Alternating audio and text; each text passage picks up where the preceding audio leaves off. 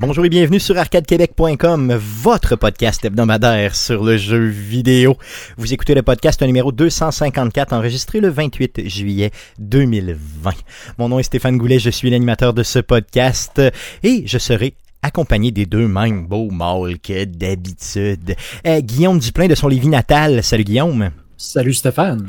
Jeff Dion de son Québec natal. Salut Jeff. Salut Stéphane. Et les gars, euh, cette semaine, on sera pas seul, on a une, une invité distinguée avec nous. Donc, il faudra se tenir, les amis, OK? Il faudra savoir se tenir. Êtes-vous capable de vous tenir, les gars? Êtes-vous capable d'être euh, d'être respectable? Je penserais que oui. OK, c'est bon. Pour Donc, nous, c'est pas un problème, c'est peut-être pour toi. je pense que c'est plus pour moi, effectivement. On reçoit Bruno Pierre Gagnon de l'OSS, chef d'orchestre. Salut Bruno Pierre. Br- Bruno Pierre, Salut. pardon. Salut Stéphane. Je suis tellement excité que je ça, un te chef Un chef, chef, oui, j'ai entendu aussi euh, le chef. Eh bon, désolé, je suis tellement excité que, que, que je... Les je- chefs rasaient des lettres. c'est ça. Le chef d'orchestre. Donc, Bruno Pierre, désolé pour cet accueil euh, aussi. euh, ils savent pas se tenir. là. Je le savais qu'ils seraient pas capables de se tenir. Oh, ça va, c'est correct. Hey, Bruno Pierre, avant de débuter le podcast, j'aimerais que tu puisses nous parler un peu de l'OSS. Euh, je sais que vous avez annoncé des shows. Euh, il y a eu des annulations justement euh, à cause de la COVID et tout ça. Donc, parle-nous un peu là, de euh, où vous êtes rendu euh, au niveau de l'annonce de nouveaux shows et tout ça. Là. Euh, parle de ça. Ben, si, euh, ben, bien sûr, si vous nous suivez sur la page Facebook, on a annoncé euh, le 20 juin dernier, je crois, euh, qui était supposé être la date de notre concert qu'on a reporté pour la COVID, à cause de la COVID, naturellement. Euh, on a annoncé le prochain concert, donc il va avoir lieu en janvier, si tout va bien, s'il n'y a pas de deuxième vague, si rien ne ferme, si euh, dans, dans le meilleur des mondes. Euh, ça devrait avoir lieu en hiver, donc en janvier, et c'est sous le thème de Zelda. Donc, pour les amateurs de Zelda et de bonne musique, naturellement, ben, ça va être un rendez-vous. Yes. Euh, Zelda, vous allez, euh, dans le fond, vous allez vendre des billets en malade mental, j'en suis persuadé. Euh, comment va la vente de billets? Est-ce que ça va pas pire ou les gens sont craintifs un peu à cause de la COVID, là- justement? Ben, on, on est en train de voir tous tous les scénarios possibles. On n'a pas encore mis en vente les billets. Donc, on, là, c'est c'est ça. On est dans, dans engranger et à élaborer tout le processus pour recommencer les répétitions d'abord et avant tout, parce que c'est pas encore commencé. Euh, puis c'est de, de, de, de voir où est-ce qu'on est capable d'aller, puis euh, qu'est-ce qu'on est capable de faire également, parce que là, euh, tout ce qui est contraintes gouvernementales et règles sanitaires, ben, ça oblige de, de de bouger un peu les choses puis de modifier des, des affaires. Est-ce que tu peux me donner quelques scopes à savoir quelle tune je peux entendre justement si je me déplace pour le concert de Zelda?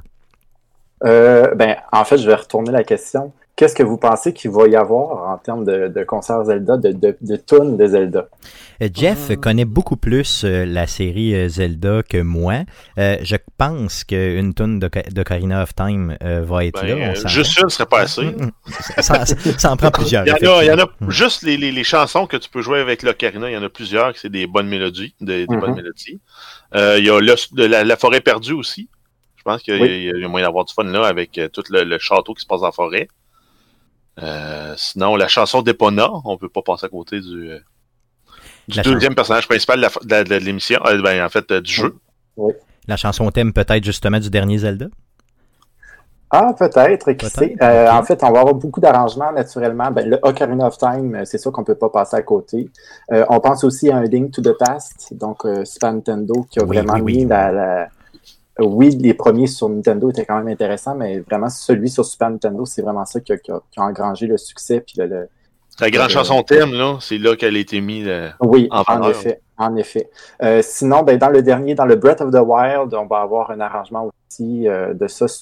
si vous avez joué, puis si vous connaissez un peu les tunes de Breath of the Wild, le- la, la musique du château d'Hyrule est juste incroyable. Puis ben, j'ai fait une demande spéciale, puis on va l'avoir. Donc ça, je suis très content là-dessus. Euh, sinon, ben, on va avoir d'autres d'autres surprises, mais là, on va garder un peu les surprises pour le. On va peut-être faire un tour vers. Wind Waker, Ah, peut-être, qui sait? peut-être. Donc, euh, l'orchestre Select Start de Québec. Euh, si vous avez jamais vu l'orchestre, honnêtement, euh, c'est juste merveilleux et il t'a un méchant bon chef d'orchestre sur place, ok? Euh, donc, euh, hésitez surtout pas, euh, vraiment une activité familiale super le fun, c'est accessible pour tous. Euh, quand les billets seront en vente, Bruno Pierre, j'aimerais que tu puisses me faire signe en privé pour que je puisse, euh, dans le fond, qu'on puisse en parler justement et inciter les gens à, aller voir le show de Zelda et les autres shows, bien sûr, qui s'en viennent. Qu'est-ce qui se passe avec celui de, de PC, justement, le show de PC que, que- qui a été annulé justement en, ju- en- en juin dernier euh, suite à la COVID? Ben, en fait, on l'a simplement reporté d'une année, donc il va être reporté pour juin, mais de 2021. Donc, dans le fond, notre saison 2020-2021, ça va être vraiment Zelda, PC, je t'aime. Euh, donc, ça va être un, un très beau programme, un très gros programme de saison. Puis, euh, j'ai juste hâte de recommencer les répétitions, là, honnêtement, pour, euh, pour tout mettre ça en place. Puis, retrouver les musiciens aussi. Là. Retrouver la Fait vie en général, effectivement, Ah les oui, musiciens, oui, puis effet. la musique. J'imagine que pour un musicien, ça doit être vraiment tough d'être loin de la musique. Euh, Mhm. yes, good. Donc on, on va suivre ça et tu euh, donc aujourd'hui euh, en guise de sujet de la semaine, tu vas venir nous parler de chansons de jeux vidéo, mais sous un angle que je vais te laisser aller un petit peu, ok? Oui, good. Good, good, good. Ouais. Donc, euh, passons euh, au podcast plus euh, traditionnel. Euh, à- on a eu reçu cette semaine, avant de débuter, le mot, euh, un auditeur qui nous a écrit. Je tenais à souligner son message parce qu'il m'a, il touché. Je veux dire, euh, les gens me touchent. Donc, euh, quand ça me touche. Donc, c'est Francis Perrault qui nous a dit Salut les gars, je suis un nouvel auditeur et j'adore votre show. Il dit que euh, il joue pas aux jeux vidéo comme il aimerait y jouer. Et sache, Francis, que moi non plus. j'aimerais avoir plus de temps pour y jouer.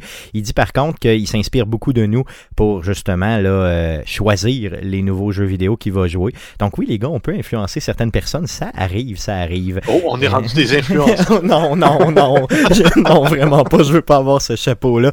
Et euh, il finit avec longue vie à votre podcast. Donc merci beaucoup, euh, Francis. Je veux que tu saches que ton message euh, nous a euh, touché chez Arcade Québec. Euh, la semaine passée, on a eu un bris technique. Donc c'est l'ordinateur de Guillaume qui a explosé. C'est ça qui est arrivé, Guillaume? Euh, Il avait véritablement pété. Ouais. Ouais, ben c'est la carte vidéo encore pour ceux qui écoutent le podcast depuis un certain bout de temps. euh, C'était déjà arrivé auparavant. En fait, c'est la, ben, la même carte, le même modèle. Donc, euh, la première fois, euh, ça avait euh, complètement euh, explosé mon ordinateur, si on veut. Là, Euh, si vous vous souvenez, j'avais dit justement qu'il y avait des flamèches de la boucane qui avaient sorti de là. Puis que après avoir fait des tests, mais au, minimum, la carte mère et le CPU ne fonctionnaient plus suite au décès de la carte vidéo, mais c'était vraiment la carte vidéo qui était à l'origine parce que justement, je l'ai vu carrément sortir de là, puis j'ai fait des tests, puis je savais que c'était ça. Ils m'ont renvoyé une carte de remplacement parce que c'était encore sous garantie. Ça, ça fait peut-être euh, un an et demi à peu près. là. deux ans et demi. Deux ans et demi, ok, ok. Ouais. Et elle a ressauté vendredi, euh, il y a deux semaines. Et elle a amené, comme j'ai compris, le reste de ton ordinateur avec elle. hein. Ça se peut-tu? Pas cette fois-là. Non, ok, ok. Non, je, euh, je pensais au début que Tout était mort. En fait, c'était la carte mère. Je pensais que c'était le power supply au début, de la façon que ça avait, ça s'était passé. Je pensais qu'après ça, c'était la carte mère. Fait je me disais, tant qu'à changer la carte mère, ben, on va changer le reste de l'ordinateur. Mais j'ai pas fait mes tests dans le bon, dans le bon ordre. Pour me rendre compte que finalement, c'est la carte vidéo, encore une fois, là, qui avait, qui avait lâché. Fait que j'ai comme upgradé mon ordinateur sans, Sans le vouloir. sans, pas vouloir. C'était pas planifié. J'aurais peut-être pas dû, mais bon, je suis rendu avec une machine à peu près 40 à 50% plus puissante que ce que j'avais. Good. Donc peut-être un sujet à venir justement de comment se monter un ordinateur dans les prochaines semaines. Ah, c'est, écoute, c'est ça. Je sais pas si tu veux que je t'en parle là, que je- on se fait un spécial là-dessus, là, mais disons que je n'achèterai plus jamais de produits EVGA de ma vie. Good. Garde ça pour un, un prochain sujet. Dans les prochaines semaines, justement, je me cherchais un sujet pas pire. Là. Euh, euh, les gars, je pense qu'on va pouvoir euh, jaser de ça dans les prochaines semaines, à savoir euh, comment on se monte un bon ordi de gamer et quelles pièces éviter et quelles Ah ouais, pièces... euh, ça, fait, ça faisait longtemps que j'avais pas été fâché de même, puis en plus, ils ont réussi à m'insulter. Euh, donc, euh, Hum, c'est ça. Donc, euh, donc euh, on va suivre ça euh, de ton côté, Ouais. mais là, ta machine semble bien aller. Là, ça donc, fonctionne bien. ça va bien. Donc, il a fallu qu'on se revire de bord un petit peu la semaine passée rapidement. Donc, on a publié les meilleurs moments d'Arcade Québec numéro 2. Euh, donc, les meilleurs moments 2019-2020. Et en faisant le montage, honnêtement, je me suis rendu compte que c'était probablement un des meilleurs best-of qu'on a fait de la vie d'Arcade Québec, donc des 5 ans d'Arcade Québec. Donc, je vous invite à reculer un peu là, dans le podcast et aller voir le podcast podcast de la semaine passée, donc Best of numéro 2. Euh, allez écouter ça et euh, vous nous en reparlerez simplement. Cool. Donc, les gars, là, on débute le vrai, vrai podcast avec la section. Mais qu'est-ce que t'as joué cette semaine?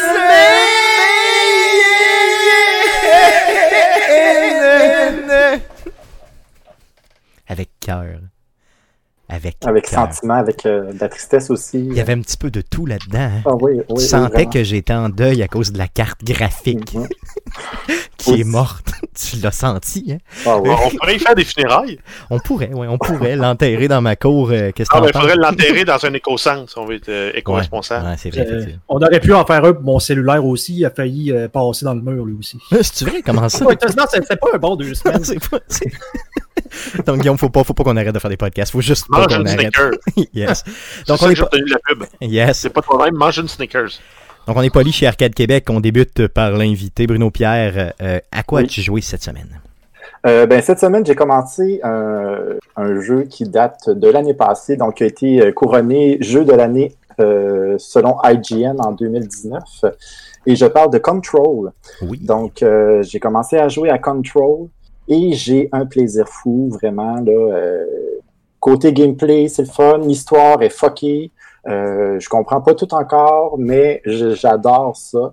Donc, euh, vraiment, les la prémisse de début, où est-ce qu'on rentre dans le bureau, on ne sait pas trop pourquoi, puis on devient le nouveau directeur du bureau de control. Donc, euh, puis on ne sait pas pourquoi, puis... Euh, Moi, ce que j'ai adoré vraiment, c'est au début, début, là, ce que j'ai adoré, c'est effectivement qu'il t'explique rien et que euh, c'est un élément que j'avais déjà vu dans d'autres histoires, mais jamais dans un jeu vidéo, que le building de Control, tu sais, qui est comme le département un peu là, de, de l'énigmatique, si vous voulez, américain, euh, n'est pas visible par personne qui s'y intéresse. C'est donc les gens qui s'y intéressent pas ne le voient pas de l'extérieur. Mhm. Et le building est comme vivant, hein, c'est ce que j'ai compris un peu avec la prémisse du jeu, c'est ça? Oui, en effet. Donc, Mm. euh, il y a des points de contrôle et tout ça qu'on doit nettoyer. Euh, des entités qui s'appellent les HIS euh, dans le building. Donc, à partir du moment qu'on on nettoie les, les, les différentes sections du building, ben là, c'est là que tout se met en place puis tout redevient un peu normal. Euh, non, c'est c'est vraiment, c'est franchement, franchement bien fait. Remedy a fait une très bonne job là-dessus. Yes, et si vous êtes habitué, si vous avez déjà joué à d'autres jeux de Remedy, euh, vous serez pas perdu là, justement au niveau du contrôle, mais aussi au niveau du visuel et tout ça. là. donc euh, ça, ça ressemble énormément là, à ce qu'ils sont euh, capables de faire et habitués de nous produire là, en termes de jeux vidéo, là, effectivement. Tu as joué à d'autres choses à part de ça? Oui, ben en fait, euh, il y a quelques semaines, j'ai commencé avec ma blonde Children of Morta, qui est un roguelike euh, indépendant. Donc, euh, on contrôle la famille Bergson et la famille a différents pouvoirs. Donc, comme le père, euh, il, se, bat avec une épée. Euh, il y a la petite fille Lucie qui, euh, joue, qui, se combat avec la magie, etc. Donc, c'est vraiment, ça ressemble à un Diablo mélangé à un Crypt of the Necrodancer. C'est bien fait. Puis ce qui est très intéressant par rapport à ce jeu-là, c'est surtout au niveau de la narration. Donc euh, oui, c'est difficile, tu meurs, mais tu reviens comme dans leur maison. Puis il y a un bout d'histoire qui continue. Euh, donc on suit la, vie de tous les jours et c'est vraiment vraiment bien fait là. Euh, c'est un petit studio dans le Orient, Moyen-Orient, là, qui, qui a fait ça. C'est vraiment, vraiment, vraiment bien fait. C'est très intéressant. Puis ça se joue en coop, euh, en split screen, je veux dire en couch coop, là, vraiment assis sur euh, en couch coop, c'est Oui. pas split, euh, split screen, par exemple. Donc, euh, des fois, tu meurs, puis euh, il y a comme une, euh, une horde de monstres qui te suit, mais t'essayes, mais étant donné que l'autre bonhomme est mort, ben là, t'essayes de, de contourner, puis l'écran ne te suit pas nécessairement. Donc, ça, c'est un petit peu frustrant. Mais euh, franchement, là, c'est à essayer. Pour ceux qui aiment les roguelikes, euh, un peu la Diablo, puis euh, euh, dans, dans ce type-là, là, c'est vraiment, vraiment très, très bien fait. Tu le joues sur quelle, euh, quelle plateforme? PlayStation. ouais. PlayStation, ok, parfait, donc Ouais, c'est sur il, est- il est PlayStation. disponible aussi sur PC. Euh, je pense qu'il est disponible aussi sur la Switch, si je ne m'abuse. Good. Il doit être Il aussi sur euh, oui, il est j'imagine. inclus même dans la Game Pass sur Xbox. Vrai, oui, je pourrais l'essayer. Ouais. Rappelle-nous le nom, Ouais. exactement. Le nom exact. Children of Morta. Good, good. Oui, j'ai déjà entendu parler de ça justement, mais j'avais jamais, euh, en, je veux dire, jamais euh, vu le jeu, donc je vais aller le voir pour euh, m'inspirer et peut-être, Mhm. euh, éventuellement, qu'on se retrouvera dans une game, sait-on jamais. Euh, euh, euh, ça fait le tour de ce que tu as joué ou tu as joué à d'autres choses? Ben, j'ai joué à d'autres choses. Ben, en fait, j'ai regardé d'autres choses. Ma blonde est en train de passer Paper Mario The Origami King. Oh, yeah. Donc, euh, ça, je vais en parler un petit peu plus tard, mais euh, j'ai vraiment, vraiment du plaisir euh, à regarder, juste à regarder, puis à aider ma blonde aussi avec les différents combats qui est très puzzle, euh, euh, avec les cercles et tout ça qu'on doit contrôler là, euh, pour enligner les, les, les aligner les, les, les monstres et tout ça pour le- leur, euh, leur frapper dessus, en fait, avec soit le marteau ou soit le, le, le jump. Euh, L'humour est là, c'est très, euh, c'est très jolly, c'est très euh, bon enfant, c'est- vraiment bien fait, vraiment. Est-ce que c'est un jeu qui est très long? Je veux dire, y a-t-il Hmm. une bonne durée de vie ou c'est assez court comme histoire? Ah non, c'est quand même assez long. Je te dirais, là, euh, je joue à peu près à presque à tous les soirs, puis on n'a pas encore terminé, là, donc c'est quand même assez long. Good, good. Donc, Peut-être un 25 heures, 30 heures peut-être? Ah, ouais, à peu Ah oui. près, à peu près. Ok, ok, good, good. Donc, ça veut dire que c'est une bonne durée de vie parce que c'est ça que j'avais peur, tu sais, que ce type de jeu-là, bon, tu l'achètes plein prix, euh, tu payes ça 92, 95 dollars avec les taxes, puis en bout de piste, euh, tu sais, c'est un 10 heures de jeu, euh, ça peut être un peu frustrant malgré que c'est un bon 10 heures. Euh, ça être quand même bien. Mais là, rendu à 30 heures de jeu, là, ça vaut vraiment la peine. Mhm. Euh, good, donc ça fait le tour de ce que tu as joué? Oui, en effet. Yes. On passe euh, à euh, Guillaume, euh, qui est présentement de sa main gauche flatte un chien. Et oui, mesdames, c'est ce que Guillaume est en Un train de faire. Tout petit chien. Un tout petit chien, c'est tout à fait merveilleux. Mhm. Euh, mais par contre, mesdames, Guillaume est déjà pris. Euh, ça, ça, donne, c'est les chiens à ma blonde. ouais, bon, c'est ça. Donc, à quoi tu jouais cette semaine, Guillaume?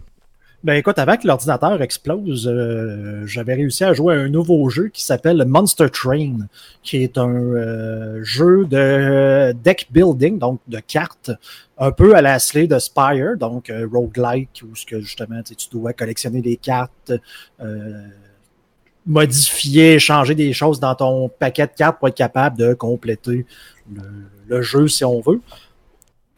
Donc, on amène des nouvelles mécaniques parce que dans le fond, le, la prémisse, l'histoire, dans le fond, c'est que l'enfer a été comme envahi par le paradis, par euh, les, les anges, si on veut, et ont gelé l'enfer. Puis toi, ben, ton but, c'est de, c'est de retourner, reconquérir l'enfer à bord d'un train. Euh, donc, Ok, donc tu joues vraiment des démons qui veulent euh, repartir l'enfer, si tu veux. exactement. Ah, c'est bon. Dans- pourquoi, pourquoi dans un train, je peux pas te dire, mais bon, ça lui prenait une mécanique pour pouvoir faire de quoi de différent, j'imagine. Euh, le jeu, il, il était quand même bien coté, je pense que c'était quoi, un 85-86% sur Metacritic, c'est pour ça que je suis allé le checker. Puis j'avais adoré justement Slade Spire, qui était pas nécessairement mon style de jeu, mais je me suis dit, bon, tant qu'à faire. Et je, je suis pas, pas certain de, de- de préférer ça, justement. Là. Non? Euh, Qu'est-ce que t'aimes Non. moins que, que en- ben, mettons, Slay the Spire, c'est que t'as vraiment, c'est comme juste un avatar, si tu veux, que tu construis les cartes pour, selon justement ce que le jeu t'offre. Puis, ben, le but, c'est juste de tuer les monstres que t'as de l'autre côté du tableau, si on veut. Puis, une fois qu'ils sont morts, ben, là, tu t'en vas dans la carte, tu choisis ton chemin, tu fais tes affaires, tu, tu recommences un combat. Là, ils ont comme décidé que le train avait quatre niveaux. Donc, t'as comme un genre de cœur qu'on appelle, c'est le Pyre, justement, le euh, P-Y-R-E dans, dans- en haut complètement. Et les ennemis commencent à l'étage inférieur du train Ok. et vont, à chaque tour, à chaque fois qu'il y a une fin de tour, ils vont monter d'un étage. Jusqu'à terre d'atteindre le cœur pour essayer de l'attaquer. Le cœur peut se défendre. Là. Mais donc, faut, vu que tu as plusieurs niveaux comme ça, mais quand tu joues tes cartes, faut que tu penses, ben, OK, tel ennemi va se ramasser au deuxième niveau, le tour d'après. Fait que là, il faut que ça me prenne de la défense en haut, ça me prend tel type de personnage-là. Mais ce genre de complexité qu'ils ont rajouté là, je trouve qu'elle sert pas vraiment. Elle sert pas très bien. Puis c'est, tu sais, comme des cartes. Tu sais, comme je te dis, l'autre, t'as juste vraiment comme ton avatar à gérer. Là, t'as comme des cartes de minions, si on veut, ou de monstres pour toi que tu dois placer sur tes étages, puis t'as une limite. Puis ça commence, ça devient un peu euh, plus Dérouté. du glaçage que, que, que d'autres choses, là, parce que des fois, tu te ramasses que là, ben là, je vais aller me mettre un monstre là, mais là, les autres ennemis, ils le tuent pas, ils font juste passer à l'autre d'après, puis là, je suis pogné comme avec un, un bonhomme qui sert à rien. J'ai pas tant trippé sur la mécanique. C'est original, mais euh, dans le style, je préférais Slay the Spire. Good. Donc, tu recommences les The Spire à ce jeu-là. Yes. Yes. Ben, en tout cas, vous pouvez l'essayer, le jeu est quand même bien coté. C'est mon good. avis. Good. T'as joué à d'autres choses à part de ça? J'ai Oui, vu que ben t'avais joué à euh, d'autres le- choses. l'ordinateur- a explosé. Fait que là, Ouais. je me suis ramassé comme, ben, OK, je fais quoi maintenant pour me divertir? Euh, je suis pas pour juste passer mes, mes fins de semaine sur Netflix. Puis je me suis souvenu, ben, c'est vrai, j'ai encore la, la, la Game Pass, puis j'ai la Xbox à mon frère qui traîne en bas. Oui, by the way, une Xbox One X que ton frère t'a donné Mhm. comme ça en disant Hey, j'ai une vieille Xbox chez nous. Non, non, c'est pas une vieille Xbox. yes. Donc, euh, Mm. j'en ai profité pour regarder la série de jeux qu'il y avait là-dessus. Et j'ai joué euh, un jeu que Jeff avait déjà, euh, avait déjà fait, une, une- un- mais qu'il avait déjà joué dans le fond, qui est euh, Bridge Constructor Portal. Donc, un genre de jeu à la Polybridge, là, qui, euh, pendant que les chiens jappent, je m'en excuse, probablement que Mais euh, dans le fond, c'est très, très euh, original. Je trouve que les, justement, les mécaniques sont plus simples qu'un genre de polybridge. Là, pour, je sais pas si tu as déjà joué. Là. Mais tu sais, où là, ce que tu peux choisir entre des poutres, en, mettons, en bois, en acier. euh, faut que tu commences à faire des ascenseurs puis à des mécaniques un peu. Là, le, but, le, but, le but est toujours, bi- bien sûr, de, de, de te faire un, un pont pour traverser une sur. une- Ben, c'est ça, le but du jeu, dans le fond, Mm. c'est que t'as- t'as un véhicule d'un côté que tu dois faire traverser. Ben, en fait, tu as un point de début, un point de fin. Parce qu'on s'entend que c'est pas nécessairement toujours traversé, parce qu'avec justement Portal, ben, tu as des portails qui s'ouvrent, qui font en sorte que tu peux changer de direction, passer sur un, autre étage. Ça, ça devient complexe assez rapidement, mais le jeu est assez simple au niveau des mécaniques et des pièces à placer que tu passes plus de temps à juste essayer de résoudre le puzzle plutôt que d'essayer de dire comment je construis mon maudit pont. Ouais, ça faut pas que tu sois un ingénieur pour jouer à ce jeu-là, mettons. là. Non, c'est ça, tu sais. Puis euh, c'était super le fun à jouer parce que j'ai commencé à jouer à ça. Puis ma blonde était en train de faire à manger, puis elle disait à quoi tu joues, telle affaire. Puis là, elle, elle, elle, tu dis le mot puzzle, là, puis elle est à côté de toi, là. Puis si tu fais juste faire comme, hmm, ben, t'as plus rien dans les mains, t'as plus de puzzle parce qu'elle est partie avec. C'est pour ça que tu avais besoin d'une deuxième manette, c'est ça? Exactement. C'est pour jouer ensemble. Mais dans le fond, je vous dirais, si vous avez des enfants ou si justement vous avez un conjoint conjointe, c'est le genre de jeu qui est le fun parce que tu n'es pas obligé nécessairement d'avoir une manette dans les mains pour dire Hey, pourquoi tu n'essayes pas de placer un truc là, un, un morceau là, parce que justement, là, c'est c'est relativement simple à dire, là, à, à faire, dans le fond. Est-ce que Puis- tu. Je, je voulais, Ouais, je voulais vas-y. savoir, est-ce que l'humour de Portal est, euh, est un peu traduite là-dedans, justement? Est-ce qu'elle a été comme vraiment. euh, ouais, ben, tu sais, un genre de petit robot qui rit un peu de toi, puis au début, puis t'as toujours. Ben, tu sais, c'est sympathique, ça sert à pas grand-chose, mais bon, c'est- c'est là. Mais euh, non, non, c'est super le fun. Puis je trouve que la mécanique, ben pas la mécanique, mais le fait de, de- de toujours pouvoir. Tu sais, au début, il faut que tu fasses passer un véhicule, puis après ça, il faut que tu fasses passer le convoi. Je me souviens même plus s'il y a ça dans Polybridge, là, mais mettons, le premier, c'est tout le temps, tu fais une voiture, mettons, ça marche, OK, bon, fais passer le convoi à cette heure. Ben là, tu te rends compte rapidement que tes structures sont euh, beaucoup trop molles et que ça a un impact parce que là, justement, ben, tu fais bouger une partie de pont qui fait en sorte que le véhicule d'après ne passe plus du tout là où il était supposé de passer et ça devient rapidement un enfer. Fait qu'il faut souvent que, tu sais, de faire un, c'est le fun, mais après ça, de recommencer, de dire, faut que j'optimise mon pont pour pouvoir faire passer la, la, la, la série de véhicules. Euh, en tout cas, moi, j'ai. J'ai vraiment adoré ça, comme je l'ai dit. Si vous voulez jouer un- un- en gang, mais tu en vous passant la manette au pire, là, tu euh, on faisait souvent chacun un tableau. Donc, Mais ça, tu fais chacun un tableau, puis au pire, si tu meurs ou si t'es pas capable de le faire, ben là, tu le passes à l'autre, puis euh, ça devient un peu un défi, là, si tu veux. C'est ça qui peut être le Exactement. fun. Là.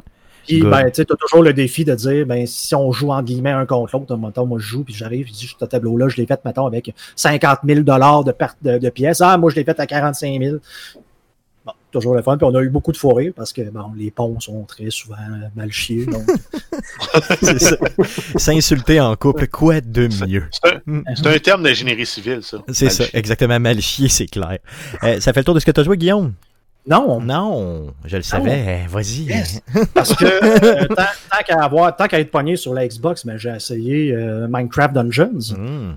donc le pseudo euh, Diablo, jeu ARPG à vue isométrique dans le monde de Minecraft.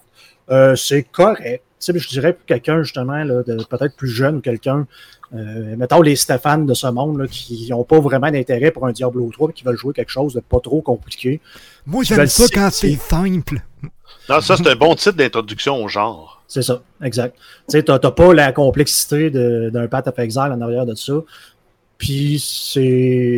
tu sais, ça ressemble beaucoup à Diablo 3, je trouve. euh, Mais je te dirais, ça, ça devient redondant relativement rapidement. là. Ben, c'est un peu ce que Jeff nous disait les dernières semaines. Ouais, c'est ça, c'est un manque Ça. de profondeur. Il n'y a pas d'endgame, puis euh, de tableau en tableau, de, de, c'est des tableaux là, là-dedans, c'est comme des, des donjons. euh, c'est, c'est assez répétitif aussi, les mécaniques. Il n'y a, pas de- y a pas de grande surprise. Une fois que tu as fait les deux premiers, tu as tout vu. là. C'est ça, c'est tout le temps la même affaire. Puis c'est c'est à la vieux Diablo, là, où ce que, ben, je fais les euh, 10 tableaux qui existent, mettons, puis là, il faut changer le niveau de difficulté. Fait qu'il faut que je trouve comme tout le temps les mêmes armes, mais juste des niveaux supérieurs. Fait que c'est ça. Tu tombes très, très rapidement dans le très redondant. Ok, ok, ok. Fait que t'as, t'as aimé ça, mais tu penses pas y rejouer nécessairement? Non, c'est ça, c'est correct, mais je pense pas y retourner. Euh, dire, je vais passer des heures et des heures là, à jouer à ça. Mais j'ai vu d'autres choses les réseaux sociaux que tu avais embarqué puis que tu Ouais. regrettais peut-être un peu. Là. Vas-y, je peux peut-être en parler plus dans les prochaines semaines vu Oui, que je vais jouer. Là. Mais je me disais, ben, tant qu'à jouer à Minecraft Dungeons, j'ai jamais joué à Minecraft. Puis ça, ça donnait que j'ai écouté euh, le, le- un des streamers, un de mes streamers favoris, là, qui, qui est vraiment pissant et tordant, là, euh, qui avait justement commencé, euh, vu qu'il était mort trop souvent à Path of Exile cette saison-ci, a décidé de jouer à Minecraft, mais en mode hardcore, blind, entre guillemets. Donc, il a jamais joué à Minecraft. Et il a décidé, ben moi, je vais jouer au mode le plus difficile, en mode hardcore, puis on va, on va donner, on va voir ce que ça va. Il est mort genre 28 fois à date. C'était complètement puissant. Puis en le voyant jouer, je fais comme, ben écoute, tu sais, ça n'a pas de l'air si pire que ça. Puis considérant que je riais un peu de, de- des jeux comme Terraria puis tout ça, puis que j'ai commencé à jouer, puis que j'ai vraiment trippé, je me disais, ben, je devrais peut-être me lancer. Yes. de me lancer là-dedans. ouais. Est-ce que tu l'as fait sur PC ou sur console? Euh, je suis sur PC. Sur PC, euh, ok, good. Ok, ok, merveilleux. Euh, Tant, qui- tant qu'à avoir une grosse machine, on va jouer à Minecraft. Ouais, non, c'est, c'est ben oui, tu veux dire. ça prend Ouais, ça. mais tu peux mettre des shaders qui rend, euh, qui rend ça beaucoup plus beau aussi. là. Ouais, mais c'est ce que j'ai fait, le petit, petit quelque chose là, que j'ai installé. Là. Donc, tu sais, c'est- t'as comme la. Bon, je veux pas dire la qualité graphique, mais tu sais, imagine, j'avais posté, demandé des screenshots d'un Skyrim ultra modé avec des lumières complètement écœurantes. Mais là, t'as à peu près ça avec des cubes. Fait que tu sais, c'est. un- les lumières, puis tout, l'eau est super belle, puis le reste, c'est comme. Tout cubique. C'est ouais. des cubes avec, mais avec de la belle ombre dynamique. C'est ça, là. C'est un, peu- c'est un peu spécial. Guillaume, on nous demande euh, qui est ce streamer justement que tu suis sur euh, les euh, sur sur. euh, Euh, c'était, c'est Quinn, Quinn 69. Ok, good. Il, il regrette d'ailleurs son 69. là. Ouais, Mais, non. c'est ça. c'est- c'est- c'est c'est un. c'est- Tu sais, il faut, faut être capable de saisir le gars. Parce qu'il y en a qui écoutent et qui le détestent complètement parce qu'il crie tout le temps puis il se fâche tout le temps, mais tu sais, c'est- un personnage. Faut... Faut, faut, c'est ça, faut. faut Le, gars, le gars sait ce qu'il fait, mais c'est quoi, c'est c'est puissant. là. C'est c'est le- c'est lui qui était dans le vidéo où ce qu'il dessinait une graine dans euh, sur le tableau dans euh, voyons, euh, Oui, Half-Life. oui, oui, avec- dans Half-Life, ouais, c'est ça. Oui, non, c'est sûr. Il disait que c'était le futur. Là, tu sais, que C'est ça, exactement. Dessiner des graines, c'est le futur. Good, Guillaume. Donc, euh, j'ai le sentiment que tu vas nous en parler dans les prochaines semaines. Ouais, je vais t'en parler, là, good. mais ouais. Good, super, super merveilleux. Donc, ça fait le tour de ce que tu as joué? Yes. Yes, good. Euh, passons à Jeff. Qu'est-ce que tu as joué, Jeff? Surprends-nous. Euh, ben, je, vais surprendre euh, un peu, mais pas tant. J'ai quand même joué à Call of Duty Warzone, là, Mhm. euh, beaucoup trop en, en bataille royale à 4, en bataille royale à 2, puis même en solo. J'ai essayé le solo dans les deux dernières semaines. Je l'avais jamais essayé, puis euh, franchement, là, c'est plus facile de bien performer tout seul. C'est vrai, ouais, à ce point-là. Ah ouais. Ben, c'est parce que quand tu tournes un coin de mur, au lieu de tomber euh, tout seul contre 4, tu tombes tout seul contre 1. Fait que là, c'est plus facile de, de, de réussir à gagner des matchs. Là, et j'ai quand même réussi à faire un top 2. C'est vrai, oui. Et ça s'est joué à quelques secondes. Là. Ok, fait que t'aurais Entre, pu euh, finalement en faire un top 1. là. T'aurais pu. Ouais, J'aurais pu gagner. Ouais, c'est Mais malade. euh, je pense qu'à la date, je l'ai pas, euh, pas rapproché. Ben, j'ai fait 2-3 top 5 depuis. Mais euh, top 2, là, c'est mon summum. À date, je pense que j'ai piqué dans ma carrière de, c'est ça, de exactement. Warzone. yes. T'as joué à d'autres choses à part de ça? Euh, oui, ben on avait eu euh, Dom Carpentier qui, euh, qui nous a parlé de ses jeux qu'il avait joué lui euh, quand il est venu nous voir. Et Oui, dans dans ses jeux, il y avait Moonlighter. Oui. Donc je me suis dit, ah, il est dans Game Pass, je vais l'essayer. Puis le jeu il est vraiment fun. Il est vraiment le fun, il est vraiment bien fait. Ce qui se passe un peu, c'est que t'es comme un, un, un- un aventurier de donjon la nuit et un marchand le jour qui vend tes trouvailles dans ta boutique. Puis il faut que tu balances un peu les deux pour vendre tes, tes- tes- ton matériel pour pouvoir faire de l'argent, pour pouvoir après ça activer certains pouvoirs qui coûtent de l'argent dans les donjons, mais pas trop en vendre pour pouvoir aussi te servir de l'équipe du matériel que tu trouves pour, euh, pour te construire des nouvelles armes, des nouvelles armures. Donc, euh, c'est vraiment de balancer tout ça. Là. Puis le jeu me fait penser un peu à The Binding of Isaac. Là. Euh, tu rentres dans une pièce carrée, tu as des ennemis à tuer. C'est sûr que c'est pas un petit bonhomme qui braille, c'est plus un petit aventurier avec une épée. Mais euh, ça rappelle un peu le Binding of Isaac avec des mécaniques supplémentaires. Good, good. Euh, là, tu viens de me revendre Binding que j'ai sur la PlayStation Vita et que je veux y retourner jouer. Mais je pourrais l'essayer aussi. Si tu me dis que c'est dans le même genre, euh, là, j'ai un schéma de référence. Là, je comprends un peu mieux c'est quoi. Euh, je pourrais peut-être plus triper. Mais Ouais, Binding. c'est le même genre. Il y a des, il y a des, Mm. il y a des, des, des fortes inspirations, ça c'est sûr. là. OK. Parce que Binding, ce que j'aimais, c'est que le jeune, il souffre. c'est plate Ouais, à mais dire. dans lui, ça souffre pas autant. ok, c'est ça. Il souffre moins un peu, c'est ça. Good. Euh, ça fait le tour de ce que tu as joué? Non, non, il y en a quelques-uns. euh, vas-y, vas-y, Euh, vas-y, vas-y, J'ai entre autres, vu qu'il y avait un nouveau jeu qui était un Metroidvania. Fait que euh, moi, je me suis dit, Hein, je vais l'installer, ça va être hot. Euh, J'ai le goût de jouer à ce jeu-là, d'être un bonhomme, de parcourir euh, des, des, des- un univers, de ramasser des items, de m'équiper, puis graduellement d'aller battre le boss. À ma grande surprise dans ce jeu-là, tu joues pas un petit bonhomme qui explore, tu joues le monstre. C'est vraiment comme dans un film d'horreur. Donc, au début, t'es comme juste une bouche avec des tentacules, puis t'agrippes le monde avec tes tentacules pour les manger. Puis en les mangeant, ça te fait grossir, ça te permet de débloquer certains pouvoirs. Puis oui, t'as des éléments Metroidvania où tu dois à un moment donné trouver le bon item pour activer le bon pouvoir pour avancer. Donc toi, t'es un peu comme euh, un scénario de film d'horreur qui tourne mal, puis c'est toi le monstre. C'est comme un peu le blob, si tu veux, entre guillemets. là. Exact. C'est ça. C'est quoi le nom du jeu? Euh, je je t'ai pas entendu. Euh. Carry On. Carry on. Ouais, ok. je l'avais pas dit. Good, ok, désolé. Oui, vas-y. Euh, donc c'est ça. Puis euh, assez rapidement, là, tu te ramasses à avoir un mode où t'as, euh, quand tu es à 5 de vie, tu as une certaine taille, 5 de vie ou moins. Puis à 6 de vie ou plus, tu une autre taille. Puis tu as différents pouvoirs en fonction de la taille que tu as. Donc tu as certaines, certaines passes dans le puzzle où tu dois te débarrasser volontairement d'une partie de toi pour pouvoir avancer. Puis plus tard, tu dois aller récupérer une partie de toi pour pouvoir avancer aussi. Donc c'est vraiment de la balance. Tu as une gestion de la grosseur de ton organisme à faire. Là, je vais faire un gros, gros spoiler. Là. Euh, Bouchez vos oreilles si vous avez euh, pas joué à Inside, le jeu Inside, ok? Spoiler. Spoiler, ok?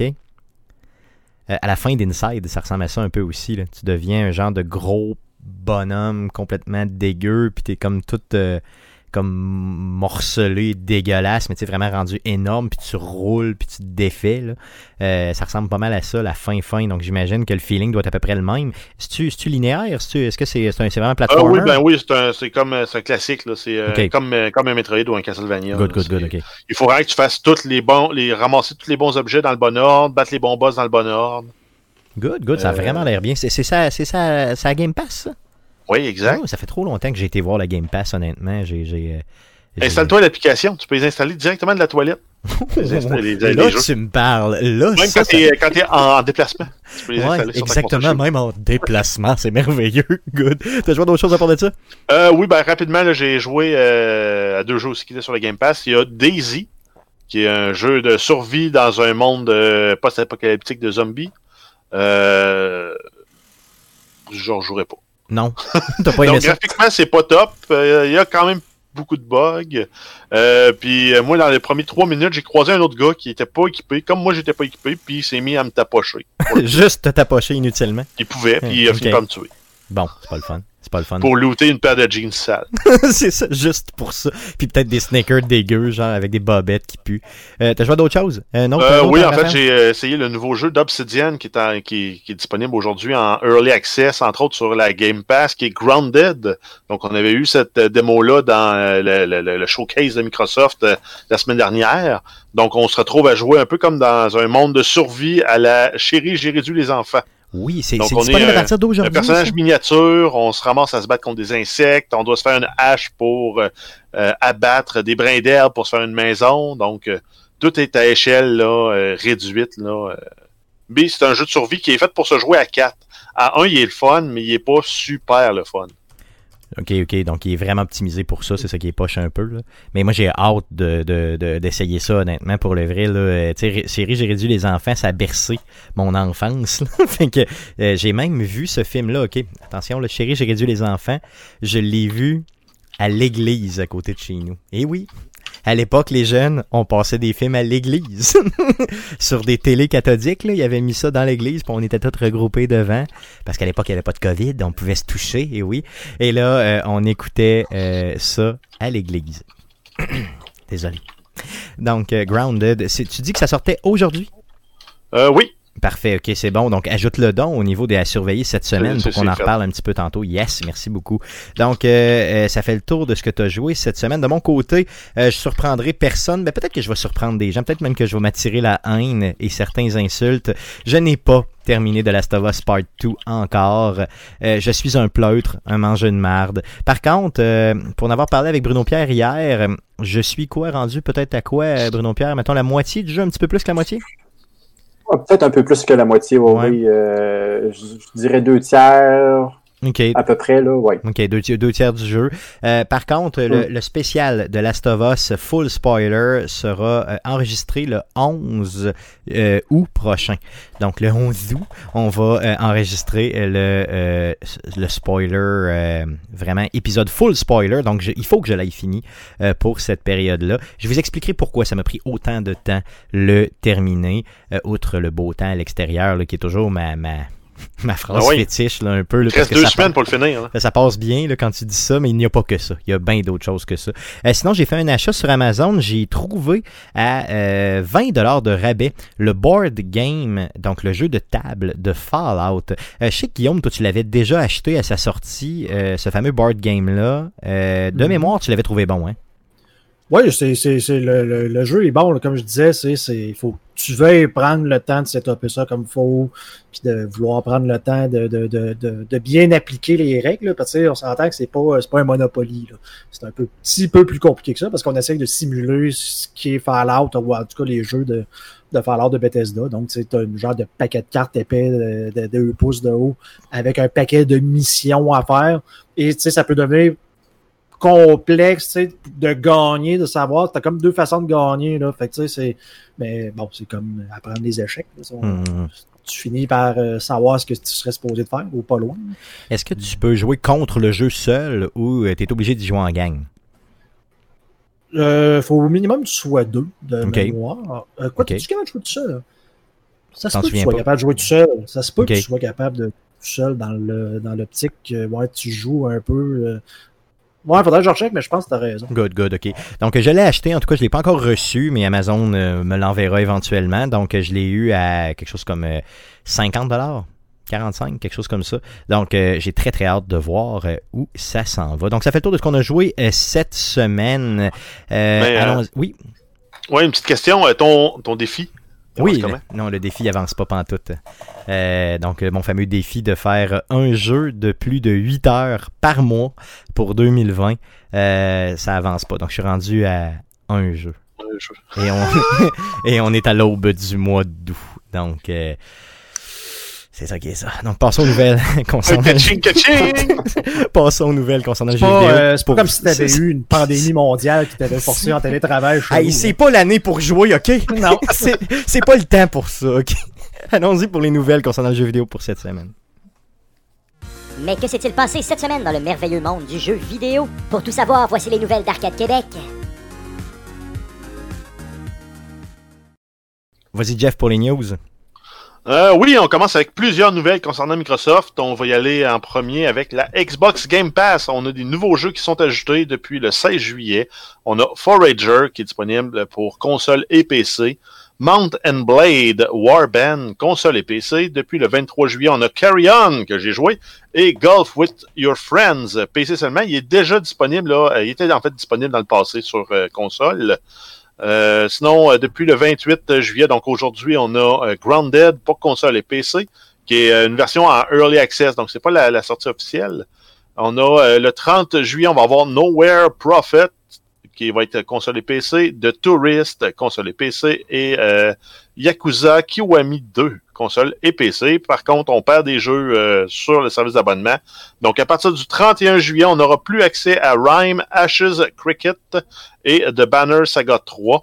Donc, euh, c'est toute console et PC à l'exception de Ashes Cricket qui était uniquement sur console. Donc, un roulement qui se fait justement sur la Game Pass, ce qui est tout à fait normal. D'autres nouvelles concernant Microsoft? Euh, oui, on va avoir droit à une fusion de services. Donc, euh, les services de la Xbox Game Pass et du projet xCloud euh, pour les membres de la Xbox Game Pass Ultimate. Donc, tout ça va faire partie du bundle. Donc, on va avoir la Game Pass euh, sur console, sur PC, la possibilité de jouer en ligne sur euh, Xbox avec l'abonnement Gold, on va avoir aussi xCloud qui va être inclus dans le Game Pass Ultimate. Et ça, c'est à partir du euh, septembre 2020. Et on n'a pas parlé encore de prix différents. Donc imaginez, on ajoute des services et le prix demeure le même. Ça, c'est juste merveilleux, là, en espérant qu'on n'augmente pas les prix ou qu'on trouve pas de façon détournée de les augmenter. Mais euh, en même temps, en contrepartie avec ça aussi, on a euh, Microsoft qui annonce la fin de la vente des abonnements de 12 mois de Xbox Live Gold. Donc, ils vont conserver uniquement les abonnements de 1 et de 3 mois. Euh, donc, on s'entend ici que c'est pour pousser les gens à aller vers l'abonnement annuel de la Game Pass Ultimate, Ce qui va se chiffrer autour, est autour de 180 la passe pour l'année. 180 dollars pour l'année, honnêtement, avec tout ce qu'ils vous donnent, là, euh, c'est oui, c'est un investissement. C'est un investissement, honnêtement. Pour le vrai, c'en est un. Parce qu'au nombre de jeux, tu sais, 180 pièces, c'est quoi là? C'est deux jeux, deux Trois. jeux triple A. Mettons trois jeux à 60 là. Ouais, mais je veux dire, c'est parce que là, les jeux te coûtent plus 92, 95 pièces avec les taxes et tout. Ouais. Là. Donc Ouais, là, mais c'est pour ça que moi je fais mon calcul. À partir du moment où il y a trois jeux qui font mon affaire sur la Game Pass dans l'année, est rentable.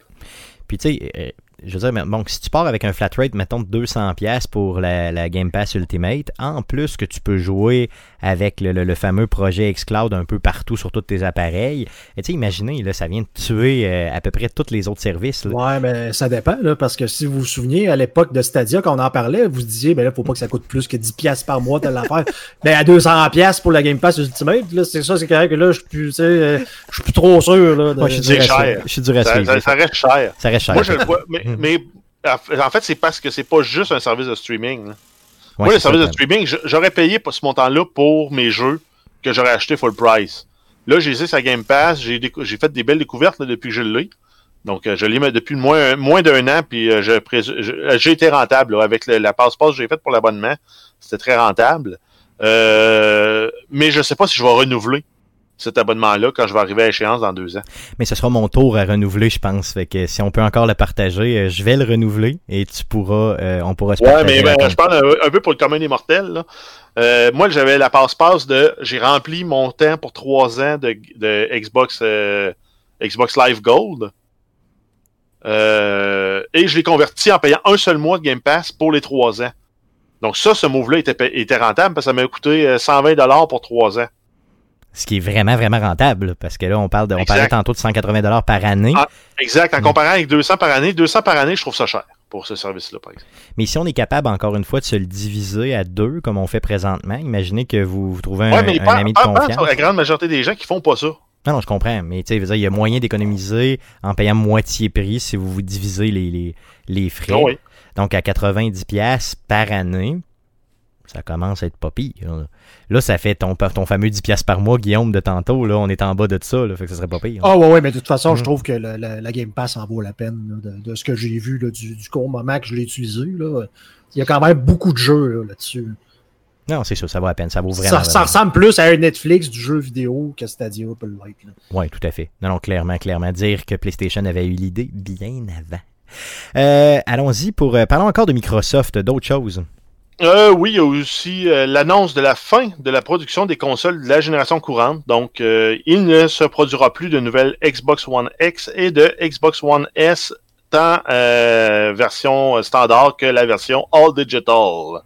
Donc, ça va continuer en fait à être... Non, c'est la. All Digi- la All Digital, il Ok. l'arrête complètement, mais la, la régulière va continuer à être produite. Là. ok, c'est bon, donc ils vont continuer à Xbox One S. Tout à fait. Donc la, normale, si vous voulez, la Xbox régulière, la S qu'on appelle, euh, qui était le, le modèle, le deuxième modèle, si vous voulez, qu'ils ont fait dans la génération, euh, continue à être produit. Mais tout ce qui était digital arrête d'être produit. Donc euh, c'est bizarre parce que Microsoft ont mis ça en marché l'année passée. Tu sais, en avril 2019, ils sortent cette console-là. All digital, plus besoin de CD, blablabla, on va te la vendre moins cher. Euh, un an et quelques mois plus tard, boum, ils tirent la ploie là-dessus. Euh, pourquoi ils font ça? Je le sais pas. Peut-être qu'ils vendent pas assez Ouais. cher ou qu'ils perdent ou changent. En fait, c'est qu'il a fallu qu'ils fassent des choix, puis il y avait besoin d'avoir euh, de la capacité de production pour faire produire la nouvelle, la nouvelle console. Ah, c'est probablement ça. Effectivement. Ils ont, ils ont le- ils ont un certain plancher d'usine, puis euh, d'espacement d'entrepôt, puis ils veulent écouler des stocks, produire du nouveau, matériel, puis empiler du nouveau matériel. Non, c'est vrai. Tu as raison que ça, ça, a tout à fait du sens euh, vu comme ça. Et probablement que des euh, consoles plus standards, avec le trait et tout ça, qui sont capables d'accueillir les disques, il y en a déjà beaucoup de produits. Donc, ils peuvent un peu s'asseoir là-dessus. Là. Non, c'est possible. Non, ce, serait une très, très bonne, très bonne, très bonne raison pour laquelle il arrêterait de faire ça. Euh, il y a eu euh, le 23 juillet dernier un Xbox Showcase, donc un petit, euh, une vidéo. C'est pas le Xbox Showcase, c'est le Xbox Games oh, Showcase. Ok, merveilleux. Donc, il y avait une nuance dans le titre qui, qui, répond aussi à beaucoup de, de, déceptions des, des, gens qui s'attendaient à voir la console, le prix, voir du matériel pour vrai. C'était vraiment un showcase des jeux et que les jeux des studios de Microsoft. Yes. Donc, nomme-nous-les rapidement, ces jeux-là qui ont été présentés. Euh, oui, on a eu Halo Infinite, on a eu un démo de gameplay de plus de 8 minutes. on a euh, State of Decay 3, on a eu un teaser euh, du jeu d'une courte durée. On a eu l'annonce de Forza Motorsport avec un teaser qui est la vidéo que vous voyez roule dans l'engin, mais c'est pas le jeu. C'est un peu, un, peu de la fraude, mais c'était beau en salle quand même. Oui, c'était beau. Puis ce que j'ai remarqué là-dessus, c'est que le jeu s'appelle vraiment Forza Motorsport, point. Il n'y a, pas d'autres noms. Là. Euh, est-ce qu'ils vont changer le nom avec le temps? Euh, parce que ça devient confondant. Là. Microsoft commence à nous, nous jouer dans la tête un peu. Là, je veux dire, la Xbox XXXS, XXX, on ne sait plus trop de quoi tu parles. Après ça, Forza Motorsport, là, si tu vas l'acheter à quelque part, là, tu cherches Forza, c'est comme... Comme on dirait que les gens ont comme tendance à, vouloir faire un reboot quand ils atteignent un certain numéro. Tu sais, euh, ils atteignent, mettons, le 4. Fait que là, ils disent, ouais, là, mettons, on peut pas appeler ça le 5, le 6, le 7. Fait que là, on va, on va arrêter ça. Là. Il, y a, il y a juste Final Fantasy qui, eux autres, c'est quand même. Ouais, ça ne dérange Final Fantasy 42. ils s'en sac. Ils, sautent même des chiffres puis ils n'en ont rien à foutre. Mais euh, si ça se trouve, ça va être la dernière version, le dernier nouveau Forza qui va être fait. Le reste, ça va juste être du nouveau contenu, des nouvelles pistes, des nouvelles voitures. Ah, si c'est ça, Dans l'engin, euh... puis ils vont faire durer cet engin-là pendant. 10 euh, ans, genre. Hein. Ben, c'est ça, ça pourrait arriver. Hein. OK, ça, ça serait bien. Tu vois, ça, c'est. Euh, j'avais pas pensé à ça, mais c'est une très bonne explication encore une fois. Mais t'es le roi des explications aujourd'hui. Ben, j'essaie juste de faire l'inverse de, de, de, de, toi qui est fâché. Oui, tout à fait, t'as raison. D'autres choses qu'on a vues euh, pendant la présentation? Euh, oui, on a eu une petite présentation là, pour expliquer en, quoi Ori and the Will of the Wisp allait être mieux sur la Xbox Series X. Entre autres, ça va rouler à 120 frames secondes. OK. Et ça va être en 4K, bien sûr. Est-ce qu'on a besoin de ça? Mais bon, OK. Hmm. Euh, ensuite, on a eu une, une, annonce, en fait, une, présentation pour le jeu Grounded, là, pour expliquer un peu plus ce qui en retournait de ce jeu-là. Parce que c'est un jeu qui, avait déjà été annoncé avant. Puis il y avait aussi un clin d'œil là euh, à Cyberpunk qui était sympathique. Là. Il disait Ah, si vous attendez le jeu de l'année, vous allez attendre Cyberpunk. Mais en attendant, jouez à Grounded ou une variante de quelque chose du genre. C'est une très bonne idée. Très, très bonne idée, honnêtement. Puis c'est le monde d'Obsidian euh, qui, est là. là. Oui, clairement, c'est sûr, sûr, sûr. Euh, d'autres choses qui ont été présentées?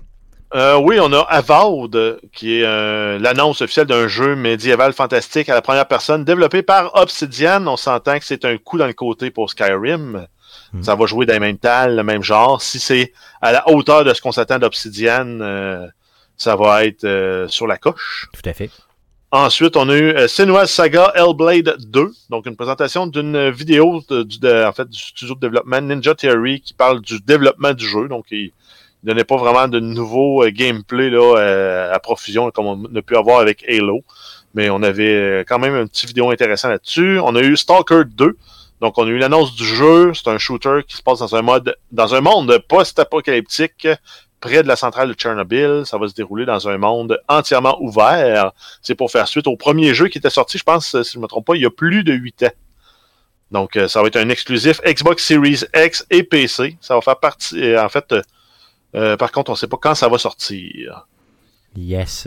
Ensuite, on a eu euh, Tetris Effect Connected, donc une, extension pour Tetris Effect qui est une euh, exclusif euh, limité pour Microsoft. Ça va permettre de jouer en multijoueur. Et on a terminé la conférence avec Fable, qui est l'annonce d'un nouveau Fable via un teaser. Donc, on a eu euh, une, une fée à la fée clochette qui se faisait manger, manger par une grosse, un gros crapaud au lait. Et ça finissait avec euh, le logo de Fable écrit dans le ciel. Euh, c'est pas des titres exceptionnels là, qui nous ont été présentés. Euh, c'est pas des grandes révélations. C'était beaucoup du connu ou de l'attendu. Par contre, ce qui est intéressant, c'est que dans les 22 titres qui ont été présentés, ben, les 22 vont être disponibles sur la Game Pass à leur sortie. Aïe aïe, ça c'est gros là, pour le vrai, c'est gros, gros, gros. Là. C'est, c'est, là que c'est, c'est là que ça vient frapper fort que Microsoft ait euh, 13 studios de développement. Ça leur permet de sortir 22 titres exclusifs sur la Game Pass au jour 1. Donc, Malade. ils viennent de justifier ton abonnement à 200 pièces par année. Tout à fait, tout à fait. Pour 22 titres, là, imagine qu'ils sont échelonnés, mettons, sur Mais ils trois sortiront ans. pas sur un an, ils vont sortir probablement sur deux ou trois ans, là, tous ces titres-là. Mais quand même, euh, c'est fou raide. Et euh, juste l'annonce de Fable, euh, ok, on n'a pas vu de gameplay, on n'a rien vu, on n'a pas de date de sortie, on n'a rien, on connaît rien du jeu. Mais juste de savoir que c'est vrai, moi, ça m'a, joué d'un culotte. Honnêtement, ça m'a, ça, ça ouais, ouais. non, ça, yes, je me suis dit enfin. Euh, puis on voyait la petite touche d'humour justement avec la passe que tu nous as dit au niveau de la feuille, c'était merveilleux. Euh, cool. Assez parlé euh, de Microsoft. on va sortir notre main de nos shorts et la rentrer. Parce que là, on va parler de Rocket League. Euh, oui, en fait, c'est euh, Psyonix qui annonce que le jeu deviendra free-to-play au courant de l'été 2020. Euh, il annonce aussi que la progression du jeu sera dorénavant, euh, dorénavant euh, cross-platform. Le jeu ne sera plus possible en achat sur Steam. Donc, tous les joueurs qui vont l'avoir acheté, par contre, vont pouvoir l'utiliser. Les contenus, les updates vont aussi être disponibles pour l'avenir. La version PC du jeu va se déménager vers le Epic Game Store. Un, mo- un move qui pourrait être controversé euh, un peu, mais en même temps, vu que le jeu va être gratuit, et euh, pour tous les joueurs en fait qui ont acheté le jeu avant le changement de statut euh, vers le free-to-play, vont recevoir le statut de Legacy qui comprend euh, plusieurs goodies, dont tous les euh, DLC qui sont tagués Rocket League. Donc tout ce qui n'est pas une licence de film ou d'une série ou de autre, là, tout ce qui est pur Rocket League, ça va être donné. Il va aussi avoir le titre euh, Established 2000, quelque chose qui correspond à l'année à laquelle euh, le joueur euh, a joué pour la première fois au jeu. Il va avoir euh, 200 items communs qui vont être euh, upgradés à la version euh, Legacy. Il va avoir le Golden Cosmos Boost qui va être donné. Il va avoir le Daisy Oro Wheels et le Huntress Player Banner. Euh, si on compte le jeu, c'est un jeu qui compte plus de 75 millions de joueurs à ce jour. Et ça va exploser quand le jeu va être gratuit. là. Guillaume, comment tu vois euh, cette annonce-là? Est-ce que tu penses qu'il va avoir euh, vraiment là, une communauté qui va perdurer avec ce jeu-là ou au contraire, ça va devenir une communauté toxique puis ça va complètement s'écraser? Euh, je- ça peut être un ou l'autre, là, honnêtement. On peut pas vraiment le savoir parce que la, la communauté de Rocket League est assez toxique à la base. Mais là, est-ce que le fait qu'il va y avoir un paquet de nouveaux joueurs va faire en sorte que le matchmaking va moins bien marcher, puis qu'il y a des genres de nouveaux qui vont se ramasser avec du monde, puis ça va être encore plus toxique, là, je peux pas, Ou je peux l'inverse? pas te le dire, mais tu sais, Ouais. Mais, mais est-ce que Ben, ça moi, je donne- pense qu'ils donnent assez de nananes pour les joueurs qui l'ont payé plein prix.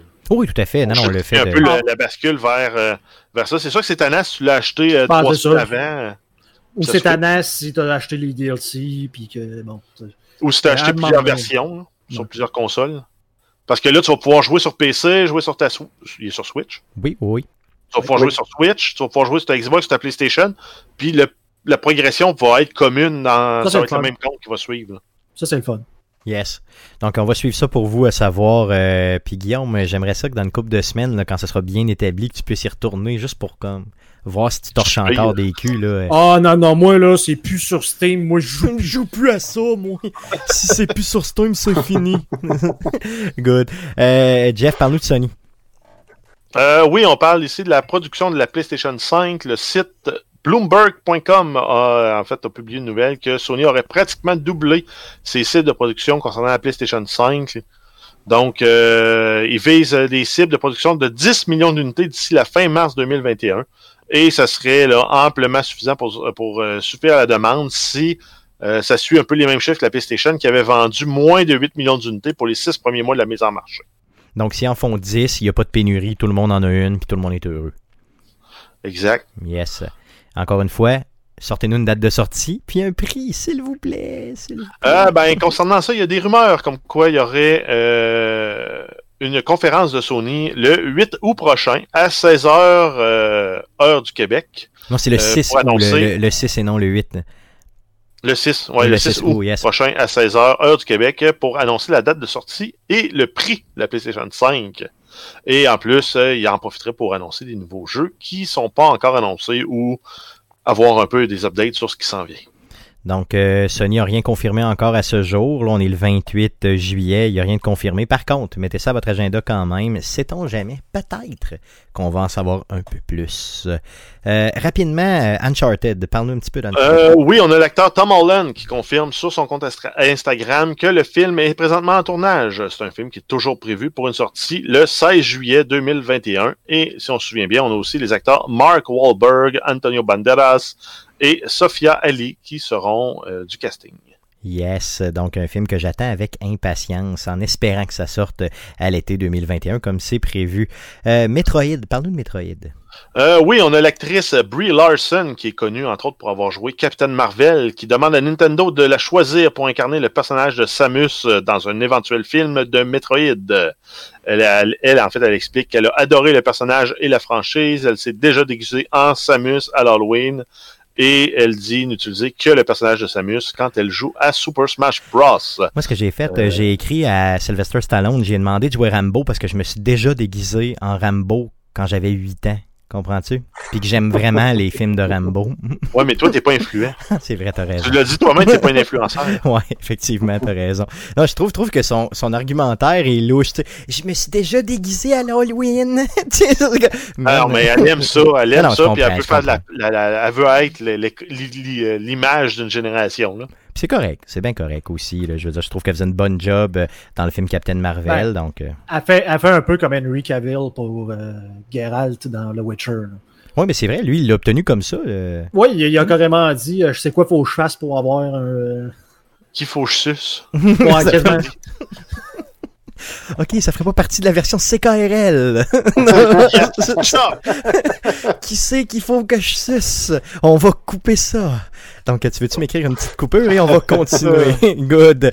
Euh, une, autre, euh, une autre petite nouvelle, mais cette fois-ci concernant euh, Untitled Goose Game, ce indie game très très connu euh, de tous, qui est à peu près sur toutes les plateformes. Euh, oui, euh, le développeur, en fait, House House, annonce la sortie d'une édition physique du jeu. Euh, donc, ça va être disponible en version physique sur PlayStation 4 et Nintendo Switch le 29 septembre prochain. Donc, pour les collectionneurs, garochez-vous, euh, parle-nous de Cuphead. Euh, oui, le jeu en fait est disponible sur PlayStation 4 depuis le 28 juillet 2020. C'est un jeu qui est disponible sur PC et Xbox depuis septembre 2017 et sur la Switch depuis avril 2019. Et ça, ça a été annoncé, le bang, la journée même. Personne l'attendait. Boom! C'est disponible sur PlayStation. Donc, garochez-vous, Cuphead, si vous l'avez jamais joué et que vous, et, et vous n'avez qu'une PlayStation, allez jouer à ça. Mais, euh, par contre, ça va aiguiser votre patience, OK? C'est un jeu très, très difficile. OK? Euh, good. Plusieurs nouvelles concernant Ubisoft. Euh, oui, on a une nouvelle concernant Watch Dog Legion. Euh, Ubisoft confirme que le ou les protagonistes du jeu Watch Dog euh, Legion seraient des descendants directs de Jacob et Avi Fry. OK. What the fuck? On s'en Les protagonistes de Assassin's Creed Syndicate. OK. Donc, c'est le fun. Tu sais, Il y a des liens entre les jeux. Waouh! Bravo! Ça Ah, va me faire acheter le jeu. c'est ça. Ouh! Ben, c'est en Angleterre. C'est ça. Ben pourquoi pas? Tu sais, je veux dire, euh, ça se passe en Angleterre. On a fait-tu des personnages, nous autres, en Angleterre? Oui. Hey, on va dire qu'ils sont du même sang. Ouh, ça va faire vendre des jeux. en tout cas, j'ai hâte de voir. Euh, good. Euh, par contre, sur une note peut-être moins positive, Miss Harvey qui est sortie avec des déclarations euh, cette semaine. Euh, oui, en fait, elle a donné une entrevue à TVA Nouvelle le 20 juillet dernier. Euh, en fait, pour ceux qui ne la connaissent, pas, elle est euh, championne mondiale à cinq reprises de Counter-Strike. Et euh, en fait, elle avait déclaré plutôt, elle, avoir subi du harcèlement et du sexisme lors de son passage à Ubisoft Montréal euh, de 2019 à 2017. Et ce, dès le jour 1. Donc de 2009 à 2017. Ouais. Euh, yes, dès le jour 1, euh, elle avait des commentaires euh, sexistes, du harcèlement, des choses comme ça. Donc chez Ubisoft Montréal. Oh. Donc, Par contre, là, elle dit qu'elle a adoré son expérience professionnelle chez Ubisoft. Donc, euh, OK. S'il n'y avait pas eu ça, ça l'aurait vraiment plus aimé, je pense. Yes, j'imagine que oui. Euh, Il y a Ubisoft aussi qui euh, pourra éventuellement peut-être passer devant les tribunaux, mais en Europe. Euh, oui, le syndicat français solidaire informatique euh, appelle les possibles victimes de harcèlement et d'abus sexuels chez Ubisoft à les contacter pour témoigner dans le but de déposer une action en justice contre Ubisoft. Donc, eux autres, ils disaient, euh, nous invitons les victimes des actions du groupe Ubisoft, les associations et toute organisation désireuse de nous aider à nous contacter pour construire cette action collective. Le syndicat promet que les démarches seront confidentielles et offre un soutien juridique aux prétendues victimes. Donc, euh, si vous avez euh, été victime d'Ubisoft, euh, dans la description du présent podcast, je vais vous mettre le lien pour que vous puissiez contacter ces gens-là, même s'ils sont outre-mer, euh, j'imagine, qui pourront euh, vous aider, simplement. J'imagine que victime d'avoir acheté Assassin's Creed 3, ça compte pas. Non, malheureusement, non. non, tu peux pas, tu peux pas être victime d'avoir acheté un jeu. C'est pas, pas de ça qui parle, Guillaume. malheureusement. Good. Une, autre nouvelle concernant une mini console qu'on avait déjà discuté dans le passé. Et là, il y a du nouveau pour cette console-là. Euh, oui, la Analog Pocket, euh, c'est une console qui permet de jouer euh, beaucoup tous les jeux en fait rétro de consoles portatives. Ça permet de jouer Game Boy, Game Boy Color, Game Boy Advance et plusieurs autres. Ça permet aussi de side-loader des jeux custom. C'est une console qui a une sortie qui est prévue pour mai 2021. Elle va coûter euh, 200 dollars US pour la console et de 15 à 100 dollars US pour certains accessoires. Euh, donc, il va être possible de précommander cette console-là à partir du 3 août prochain, donc euh, dans moins de 6 jours, si, si mes calculs sont bons. Euh, pour, pour un rappel, là, c'est un, écran de 3.5 pouces euh, euh, les- euh, cristaux liquides qui offre une résolution de 1600 par 1440. Ouch. Donc, ça est beaucoup de beaucoup beaucoup de pixels au pouce carré. Euh, et euh, c'est ça. Donc, Yes. c'est une Donc- belle console portable là, pour remplacer votre vieille console portable avec un écran tout, tout pixelé. là. Yes, et si ça vous intéresse, je vais vous mettre le lien dans la description du présent podcast pour que vous puissiez aller apprécier le tout. Et si vous avez les poches profondes, vous pourrez dépenser en achetant une de ces consoles-là. Donc, il y a une édition noire et une édition blanche. Ouh, super. Euh, Parle-nous d'un board game de contrat qui s'en vient. Euh, oui, les compagnies, compagnies Blacklist Games et Kesco euh, annoncent un jeu de table basé sur le populaire jeu Contra. Ça va s'appeler euh, Contra The Board Game. Très original. Mhm. Il s'agit d'un jeu coop de 1 à 4 joueurs dans lequel les joueurs doivent travailler ensemble dans le but de battre le euh, Red, The Red Falcon Army. Donc, l'armée du Faucon Rouge. Euh, vous pourrez trouver des nouvelles armes, affronter les boss iconiques de la série. Chaque partie durera entre 45 minutes et 2 heures. Euh, vient dans une boîte semblable à la cassette originale du jeu sur NES. La précommande débute le 30 juillet 2020 et le jeu est prévu pour une sortie dans les six premiers mois de 2021. Par contre, malheureusement, euh, sur le site internet sur lequel euh, on peut voir l'annonce du jeu, euh, il n'y a pas de prix pour l'instant. Donc, j'imagine que le prix va être dévoilé là, le 30 juillet en même temps que la précommande. Par contre, euh, je vais vous mettre euh, le lien pour découvrir le jeu dans la description du présent podcast. Euh, J'ai eu une déception en regardant le board game, c'est qu'il n'y a pas assez de figurines à mon goût. Il y a beaucoup trop de cartons, puis pas assez de figurines. Donc, euh, celle-là, je ferai pas le move d'aller les chercher, malheureusement. Moi, j'aime ça, les figurines. Parlons d'un changement profond au niveau de métacritique. Euh, oui, Metacritic annonce une période d'attente de 36 heures avant de pouvoir déposer un avis suite à la sortie d'un nouveau jeu. Donc, c'est une décision qui a été prise euh, suite aux multiples mauvaises critiques euh, de certains utilisateurs parues sur le site quelques minutes après la sortie du jeu The Last of Us Part 2 le 19 juin dernier. Donc, euh, Metacritic met ça en place pour éviter ce qu'appelle le phénomène de euh, review bombing, qui pourrait aussi euh, détruire un jeu là, pour lequel les utilisateurs n'ont même pas joué encore. Pensez-vous que le fait de faire patienter les utilisateurs, et non les gens des médias, strictement les utilisateurs, donc les, les, les, euh, les- le, le- commun des mortels sur Metacritic, les faire patienter 36 heures après la sortie d'un jeu, ça peut éviter le phénomène de review bombing? Ben, peut-être. Peut-être pas l'enrayer, ça va peut-être enlever les fameux les trolls là, qui copicolent euh, des reviews à zéro, là, mais tu sais, c'est correct dans un sens. Là. Je pense pas que ça va changer grand-chose ultimement. Mais moi, je pense La pas question à se poser aussi, c'est euh, est-ce que Metacritic va avoir un travail aussi de, de- d'éplucher les, les, euh, les reviews puis de, de, de les supprimer tout simplement? Là? Ben c'est ça, il pourrait faire une job justement de bras à savoir, tu sais, tu mets zéro à un jeu et ça fait une minute que le jeu est sorti. Euh, T'as aucun argument à part euh, c'est de la shit, tu sais, décrit. Effectivement, je suis d'accord avec toi, Bruno Pierre. Ça devrait probablement être enlevé. Tu sais, t'as- si t'as rien à dire d'objectif sur le jeu, outre le fait que, je sais pas, mettons ce qu'on voyait là, j'ai vu moi des reviews concernant The Last of Us Part 2 que ça faisait une demi-heure que le jeu était sorti et le gars il écrit c'est plein de lesbiennes dans le jeu, j'aime pas ça. Je veux dire là, euh, mon ami. Puis on va aller voir son historique euh, de consommation de porno, puis Ouais, c'est ça. Mais tu sais, je veux dire, si la raison c'est que t'aimes pas l'homosexualité, je veux dire, ça n'a aucun rapport avec les jeux vidéo, là. Tu sais, je veux dire, euh, puis on, en tout cas, euh, En fait, il faudrait pouvoir flaguer ces contenus-là comme contenu homophobe. Puis euh, éventuellement, Metacritic les fait disparaître quand il y a assez de votes de la communauté. On pourrait avoir une épuration qui se fait comme ça. là. Oui, tout à fait. Donc, euh, soit d'impliquer la communauté pour le faire ou carrément, euh, comme Bruno Pierre le disait, le disait, engager des gens, puis s'il vous plaît, euh, faites un, un peu un ménage. là. Ça n'a comme pas de bon sens. Good. Donc, Mais déjà, va- le 36 heures, de mettre, de mettre un 36 heures, c'est déjà un pas vers euh, une des nombreuses solutions qui peut exister. là. Tout à fait, tout à fait. Euh, je sais pas d'où le 36 heures vient, par contre, mais euh, peut-être que les gens très très frustrés après 36 heures, ils explosent, là, je sais pas. mais chose sûre. Non, mais c'est parce que si tu veux juste faire des enfantillages, peut-être que le le délai de 36 heures va juste te faire passer l'idée de le faire. Ben, je pense que oui. Je pense que ça peut être ça. Puis euh, les gens vont avoir eu le temps d'y jouer aussi, de se faire une tête eux-mêmes. Et non de se laisser influencer par euh, seulement là, un crétin qui met zéro à de Last of Us, imaginez. C'est épouvantable. C'est juste épouvantable. Euh, good. Donc, euh, passons aux nouvelles qui sont un peu plus locales, disons, le province de Québec.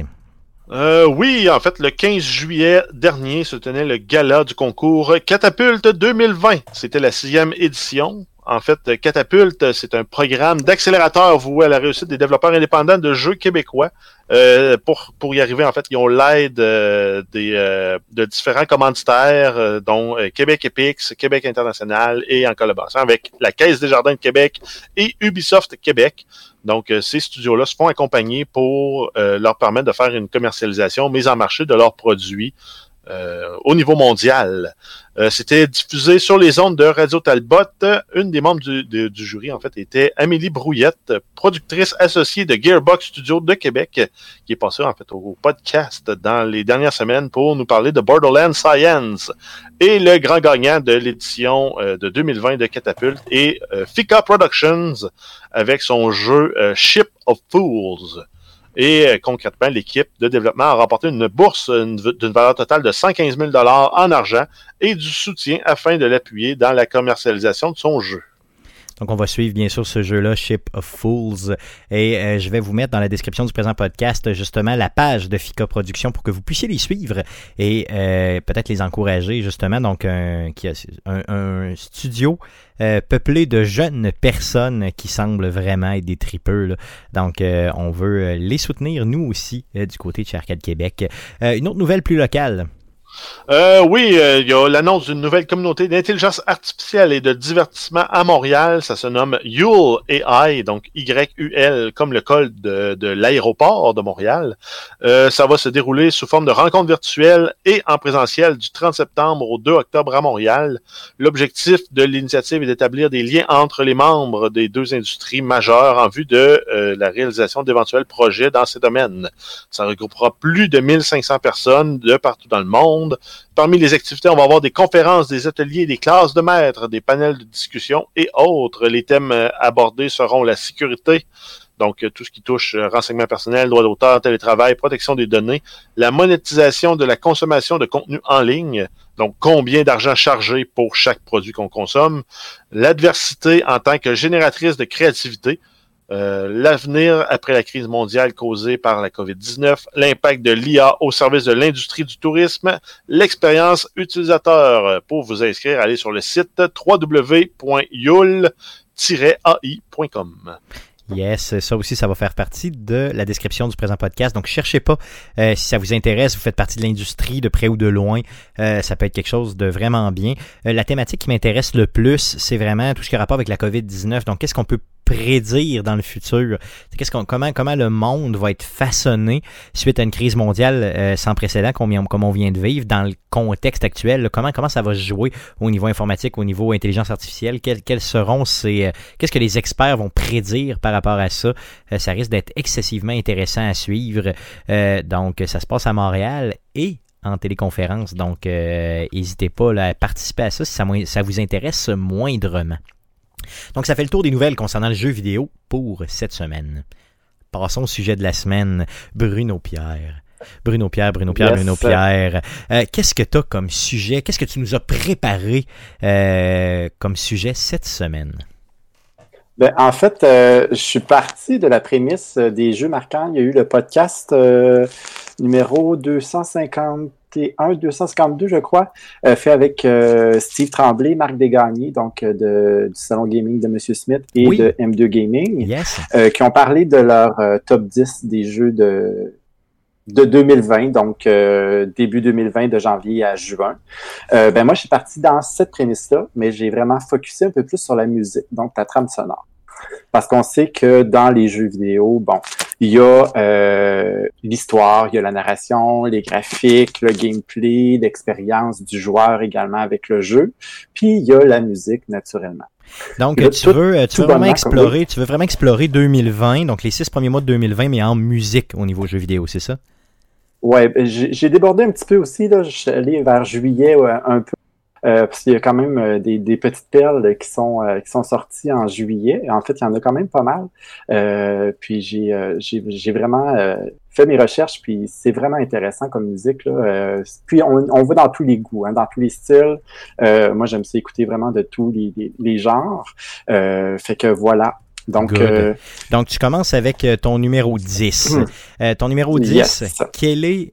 donc, je veux que tu me dises deux choses par numéro. OK? Premièrement, quel est le nom du jeu? Et qu'est-ce qui fait que cette musique-là t'a marqué à ce point? OK? Donc, numéro 10. Numéro 10, Shantae and the Seven Sirens de Kentaro Sakamoto à la tête de l'équipe. pour ceux qui connaissent la série des Shantae, on est beaucoup dans l'électro, disco, arabien, dans ces styles-là. Et ça, à la base, dans les derniers épisodes, c'est euh, Jake Kaufman qui était le, compositeur des premiers chantés. Puis dans le dernier, euh, il n'était pas disponible donc euh, lors de l'élaboration du projet. ça apparaît dans l'audio. Je l'aurais placé un petit peu plus haut parce que justement, les musiques de chanter sont très dansantes, sont très ça a un style propre à chanter, donc à la saga. Euh, on, on, délaisse le côté électro-arabien, donc qui a fait le succès de chanter avec son gameplay.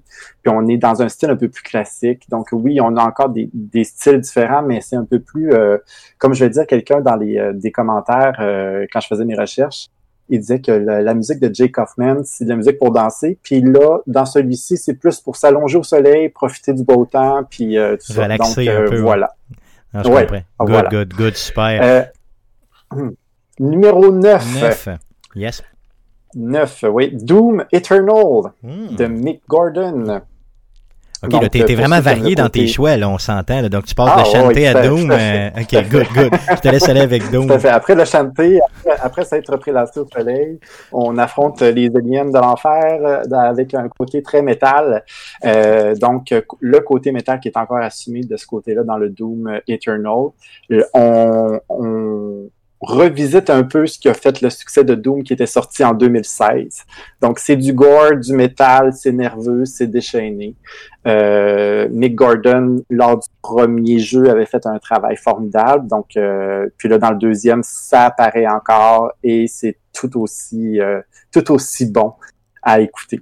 Bruno Pierre, je te connaissais pas trash comme ça, honnêtement. Je veux dire, ça me surprend énormément, c'est ça. Je pensais que tu allais m'amener quelque chose de plus planant pour les 10 choix. Donc, je suis content de ah. voir de la diversité comme ça, franchement. ça, ça va, ça va plaire, je pense, aux auditeurs, justement, qui euh, cherchent peut-être, justement, des, des, des, trames sonores à écouter euh, de jeux plus récents, parce qu'on connaît tous les vieilles trames sonores de jeux, mais dans ce qui est plus récent, souvent, c'est... Euh, moi, j'étais sous l'impression que c'était du pareil au même tout le temps. On pourra en reparler tantôt, là, mais j'ai tout le temps l'impression que c'est du gros symphonique puis tout ça, tu sais. Euh, mais là, vraiment, on est dans deux choses complètement différentes et là, ça continue. Euh, numéro 8. Oui.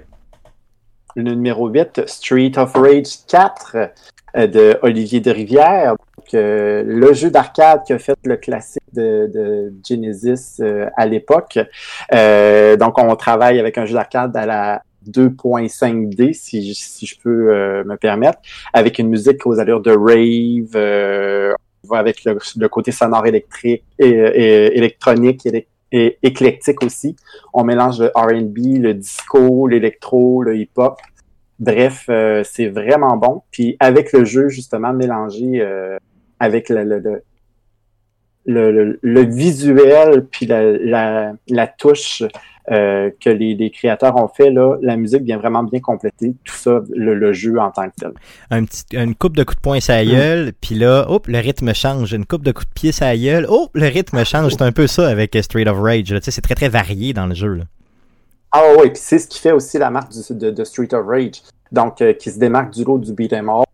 Euh, on est vraiment dans, dans ça. Oui, la musique, le gameplay, euh, ça fait partie intégrante de, de ce qui fait le succès de Street of Rage. Puis encore une fois, dans le Street of Rage 4, euh, ça démarre pas, puis on continue.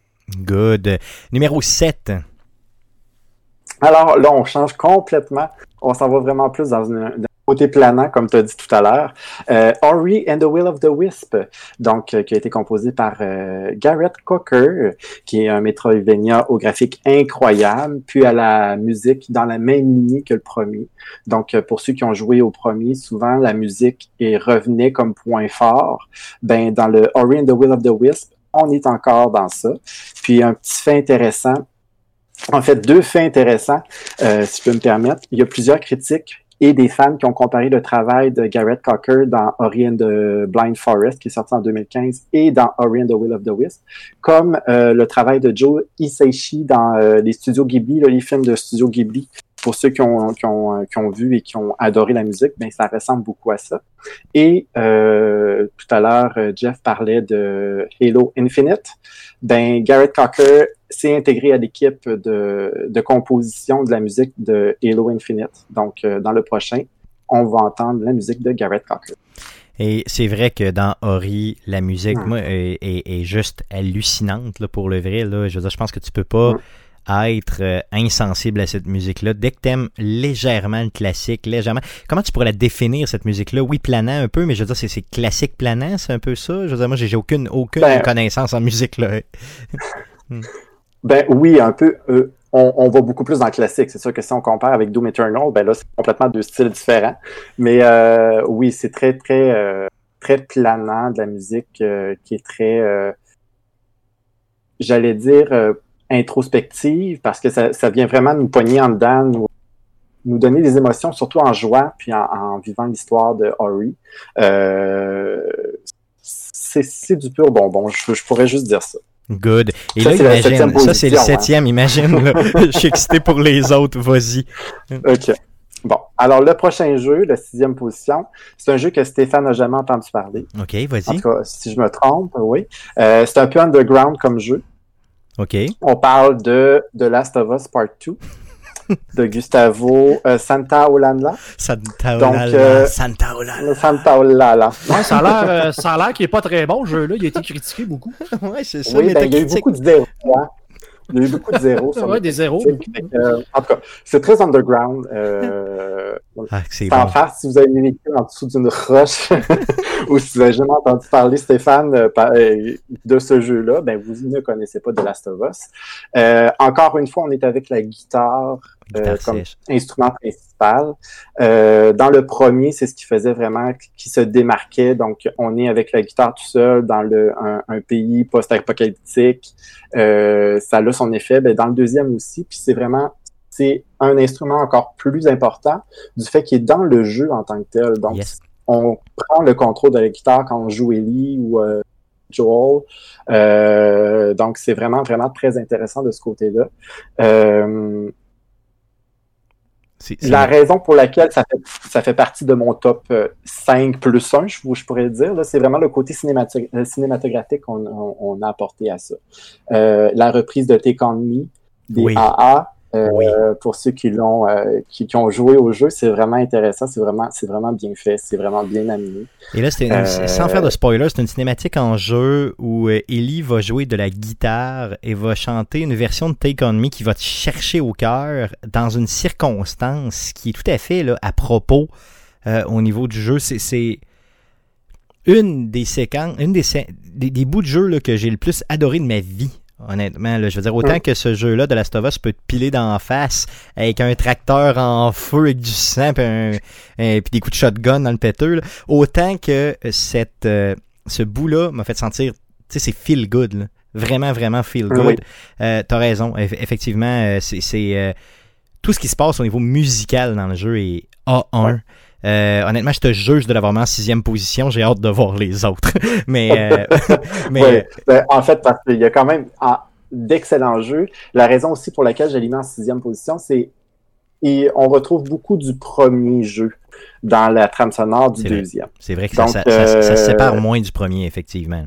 Oui, en effet. Donc, oui, on continue un peu comme dans le deux, comme ça. Mais euh, et- la question pourquoi il est, il est sixième position, justement, c'est pour les petites brides comme ça. Donc, le Ellie qui joue de la guitare, euh, le Take On Me, euh, tout ça, tous les bruits qui ont une signification. Le- la guitare en tant que telle qui a une signification qui est très, très, très importante dans le jeu. Yes. Good. Donc, The Last of Us, tu m'as tu, tu m'as fait pleurer Oui. encore une fois. Euh, Vas-y pour ta cinquième position. Donc, cinquième position, Bloodstain, Curse of the Moon 2, euh, qui a été faite par un groupe de sept compositeurs, avec en tête Michiru Yamane et Hippo Yamada, donc euh, deux japonaises, euh, deux compositrices japonaises. Puis vous prenez l'excellente musique de Castlevania, Symphony of the Night, pour ceux qui ont joué. Je sais pas ce que vous avez joué, vous les gars. Est-ce que vous avez trippé sur le jeu? Oui, oui, tout à fait. Euh, Symphony of the Night, euh, je l'ai sur à peu près trois plateformes ici. Euh, c'est vraiment un des jeux que j'ai adoré. Hmm. Donc, on prend ça, ce qui a fait euh, l'excellente musique dans le jeu, puis on la met euh, dans la même trempe, puis on vient pondre une musique avec un jeu qui s'apparente à un Castlevania de, sur Super Nintendo, euh, avec les technologies d'aujourd'hui. Donc, on a des compositeurs qui ont travaillé, oui, bien sûr, sur le Castlevania, mais qui tra- aussi travaillé sur les Mega Man euh, X2, le Zero, le Mega Man 7, 8, 9 et 10, donc les plus récents Mega Man. On a aussi une trame sonore qui est rythmée, euh, mystérieuse, haletante, euh, qu'on se lasse pas d'entendre parce que j'ai joué à Bloodstain euh, Curse of the Moon 2. Je l'ai passé une fois, là, je suis rendu à ma deuxième fois, puis apparemment qu'il faut passer le jeu trois fois pour avoir la vraie fin. Donc, euh, faut une musique qui, qui, qui, qui, qui se tanne, qu'on ne, qu'on ne se tanne pas d'entendre. Puis ça fait partie, entre autres, de, des grandes qualités de ce jeu-là, de la musique de ce jeu-là, du moins. Est-ce que c'est vraiment plus euh, église, orgue, très très pesant comme ça, ou c'est tout à fait autre chose? Ben, dans un monde, il y a ça, mais après ça, on s'en va dans une forêt, donc c'est beaucoup plus mystérieux. Euh, on a également des grottes, euh, cavernes enneigées, etc. Donc, euh, c'est et puis les, chaque monde a sa propre musique qui est vraiment très, très, très, très intéressante puis qui, qui, qui colle vraiment bien euh, au monde en tant que tel dans lequel on, on, on traverse. Good, good. Donc, Bloodstain, ton numéro 5. Vas-y pour le numéro 4. Yes. Numéro 4, une des dernières parutions du mois de juillet, donc Ghost of Tsushima, euh, écrit par Ilan Eshkeri et Shigeru Imebayashi, Imebayashi, pardon. Donc, on est dans un style très féodal japonais. Euh, quand j'ai commencé à écouter Ghost of Tsushima, parce que j'ai pas encore joué, je veux, je veux y jouer parce que le jeu a de l'air euh, juste incroyable et tellement bien fait. Très bien coté par- partout, la- by the way. Oh. Très, très, très, Oui. très bien coté. là. Oui, en effet. C'est un hommage pur et dur au film de samouraï euh, des années 50, 60, etc. Même dans la musique, donc on est beaucoup là-dedans, avec la flûte, euh, qui, qui est très, très, très euh, omniprésente dans le, dans le jeu, euh, et la flûte japonaise qui est appelée la shakuhachi. Shakuhachi. OK. Voilà. Qu'est-ce qu'elle a, qu'est-ce qu'elle a de particulier? Qu'est-ce qu'elle a C'est de la même flûte que dans Karate Kid? Euh, oui, Oh! oui. Donc, tu vois, tu vois que Donc, Guillaume et son amour des joue- instruments euh, ja- japonais, là, tu vois. Non, mais j'essaie de on donner une référence aux jeunes. Ah oui, bon, on- on- aux jeunes, surtout avec Karate Kid, euh, bon, on est dans la flûte, euh, un peu, on tient comme une flûte à bec. Euh, ça a une sonorité qui est très, très, très, très, très, euh, très distincte des, euh, des flûtes asiatiques, on pourrait, comme on pourrait le dire. Donc, euh, comme je l'ai dit, j'ai pas eu l'occasion d'y jouer. mais C'est vraiment dans ma liste 2020 que je veux compléter. Des jeux de plus de 8 heures euh, que je veux Ouais. compléter dans mon année.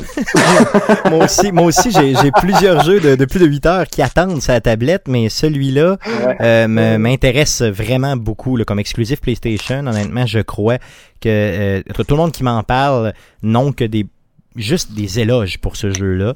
Euh, à première à première vue, c'est pas mon style de jeu, mais honnêtement, pour le vrai, je pense que je vais euh, me lancer euh, solidement, mais peut-être plus Ouais. début 2021 quand il y aura droppé de prix légèrement, là, simplement. Ouais, ben c'est sûr que le prix va, va- joue quand même quand même.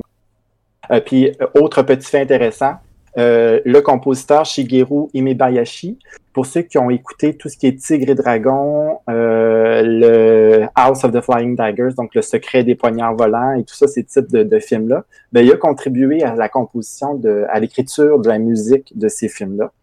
Euh, puis l'autre compositeur, le principal, Ilan Eshkeri, il est connu entre autres pour le film Kick-Ass qui est sorti en 2010 Oh, ok. et les Sims 4.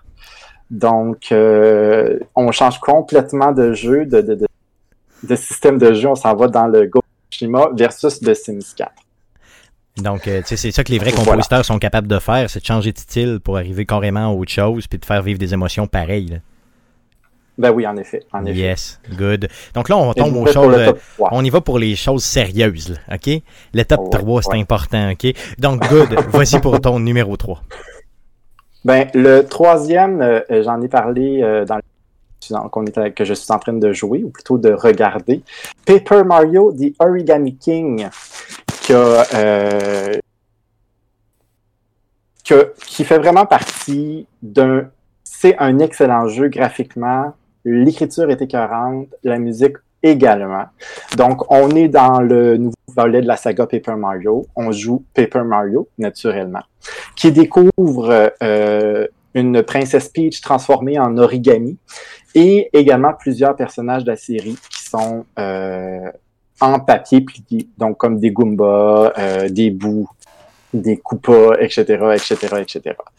Euh, en gros, c'est pas mal ça la trame principale. On essaie de sauver encore une fois Peach et le royaume des mains d'un méchant X. On navigue dans différents environnements, on pitch des confettis un peu partout pour remplir des trous, euh, etc. Ce qui fait la beauté de ce jeu-là et de sa musique, c'est tout l'héritage des anciens jeux Mario euh, qui est mis à profit. Donc, on parle des compositeurs euh, qui ont tous un bagage Nintendo derrière eux, avec en tête Yoshito Sekagawa, qui a travaillé dans les jeux Paper Mario et aussi dans les Fire Emblem plus récemment, donc euh, le Tree Houses, entre autres. On saute d'un suspense de Toad Town, envahi par des Goombas de papier mâché, à un gospel chanté par des arbres. On prend également euh, le lac de Tchaïkovski, donc musique très classique, mais on va l'adapter dans une musique de combat, donc on va mettre des rythmes un peu plus, un peu plus disco. Euh, c'est vraiment très très très bien fait. On a des clins d'œil à West Side Story, euh, au lac des signes, encore une fois. Donc le jeu se prend pas au sérieux.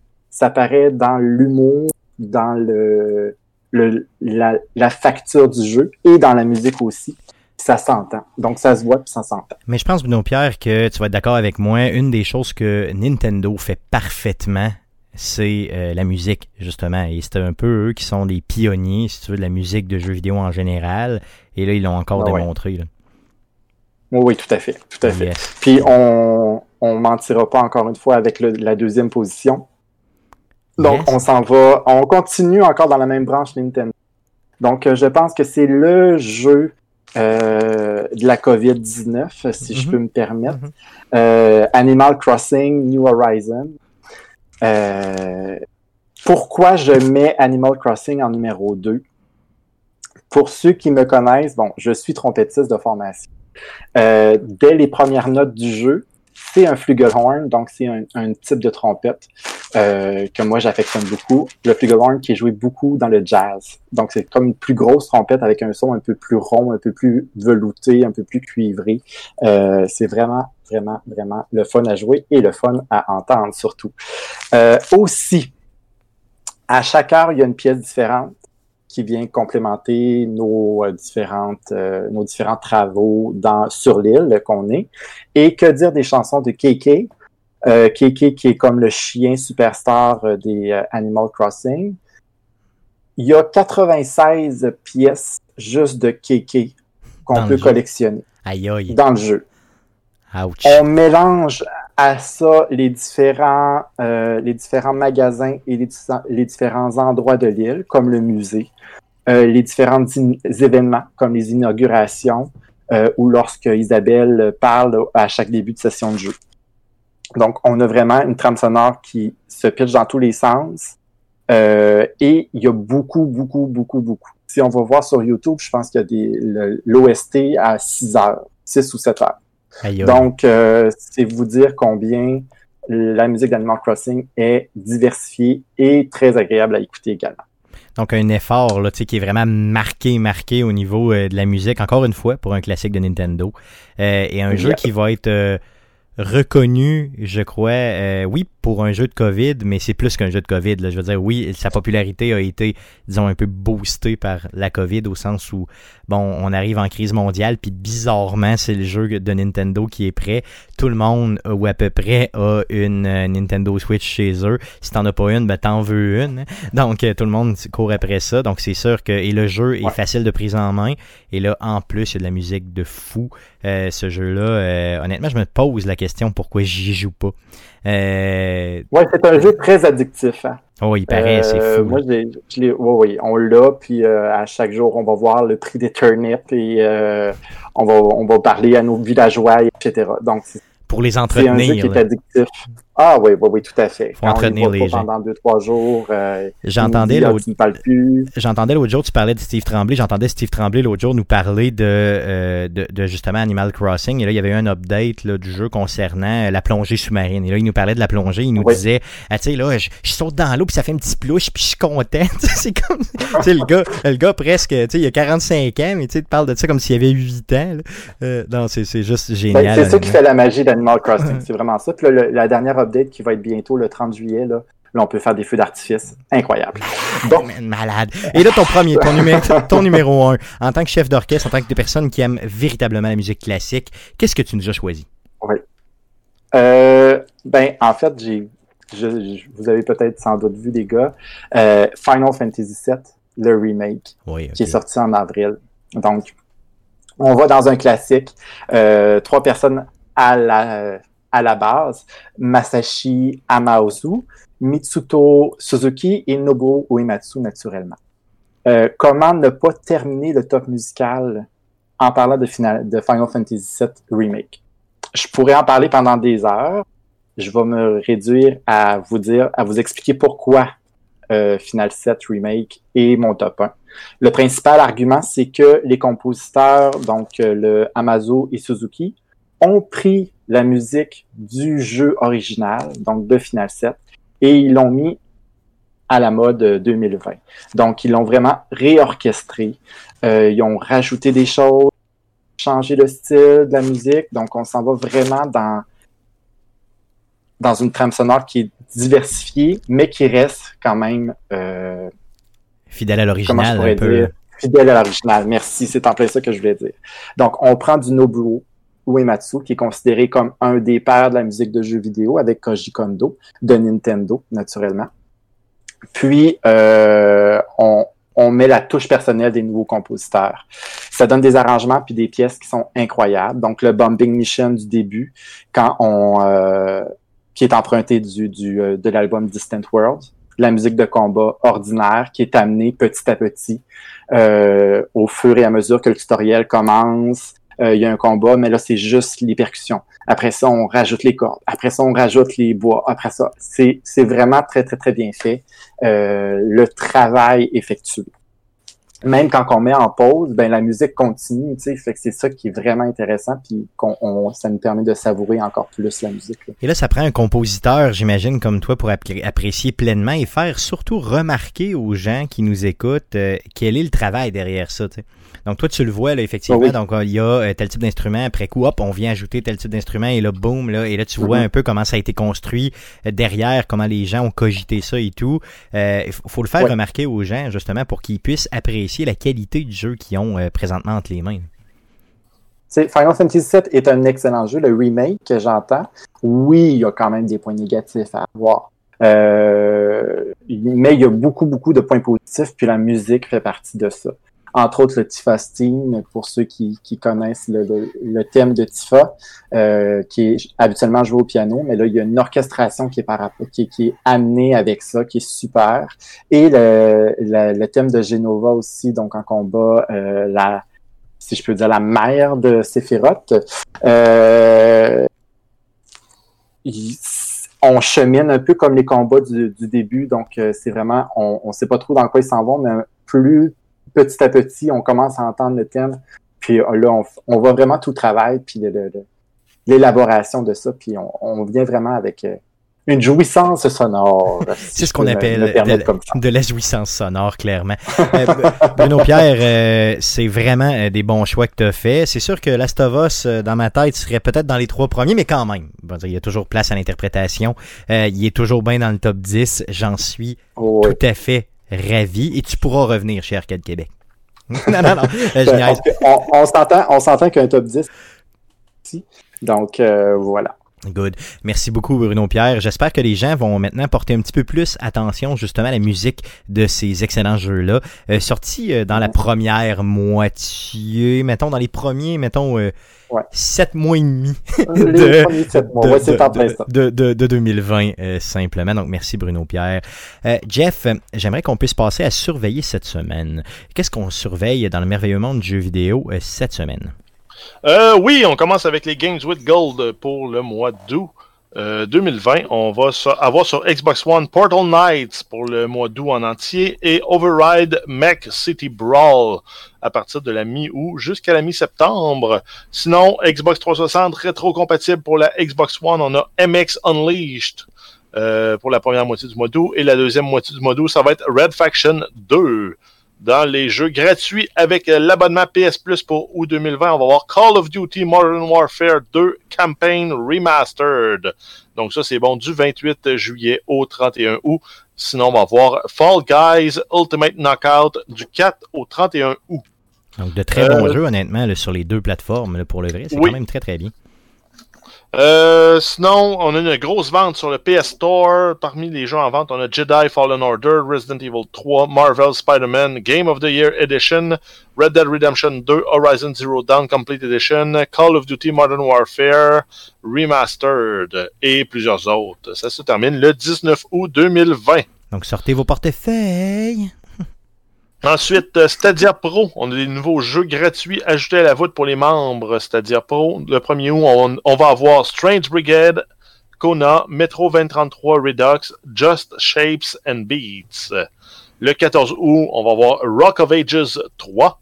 Euh, et sinon, là, euh, le jeu Zombie Army 4 Dead War est donné gratuitement jusqu'au 1er août. Donc, vous pouvez le garder en tant que, euh, tant que vous êtes membre Stadia Pro et la vente Summer of Game Sales. Euh, plusieurs jeux à rabais présentement pour les membres, c'est-à-dire pro. Euh, sinon, on a aussi euh, Destroy All Human, qui est le remake du jeu originalement sorti en 2005. Ça sort le 28 juillet sur PC et PS4. Un jeu avec beaucoup d'intérêt et euh, je sais qu'on en parle souvent, mais on va en reparler. Euh, Monsieur Steve Tremblay du salon de gaming de Monsieur Smith a sorti une review aujourd'hui même de ce jeu-là. Je vous invite à aller aimer sa vidéo sur YouTube. Et tant qu'à ça, aimez donc sa chaîne, simplement. Yes. Donc, ça fait le tour du podcast de cette semaine. Euh, la semaine prochaine, euh, ce sera le podcast numéro 255. Ça va être enregistré le 4 août prochain, donc mardi prochain, euh, sur twitch.tv slash arcadeqc. Et si, si Internet nous le permet, simultanément sur facebook.com slash arcade de Québec. Le podcast que vous écoutez présentement est disponible sur Spotify, sur Apple Podcast, sur Google Play, sur RZO Web et sur baladoquebec.ca. Le podcast que vous écoutez présentement est aussi disponible sur les ondes FM de Québec grâce à CKRL 89.1, mais sous une forme tout à fait différente où on y inclut de la musique. Donc, euh, c'est euh, disponible le mercredi euh, le, à partir de 21h, donc tous les mercredis à 21h sur les ondes de CKRL 89.1. Si toutefois vous n'êtes pas de la région de Québec, vous pouvez toujours bien écrire CKRL 89.1 sur Google, puis faire écouter en direct parce que oui, tu peux l'écouter en direct sur les interwebs, c'est possible de le faire, mon ami. C'est pas tout à fait merveilleux, tout ça. Euh, good. On a aussi des réseaux sociaux. Euh, faites des recherches avec Arcade Québec. Vous allez nous trouver. Et bien sûr, on a une chaîne YouTube. Donc, vous allez sur YouTube, vous faites une petite recherche avec Arcade Québec et vous vous abonnez parce que tout ce qu'Arcade Québec fait finit éventuellement sur YouTube. Bruno Pierre, chef d'orchestre. Oui. Merci beaucoup d'être passé euh, chez Arcade Québec encore une fois. Euh, J'espère que ça t'a donné le goût de revenir éventuellement chez Arcade Québec.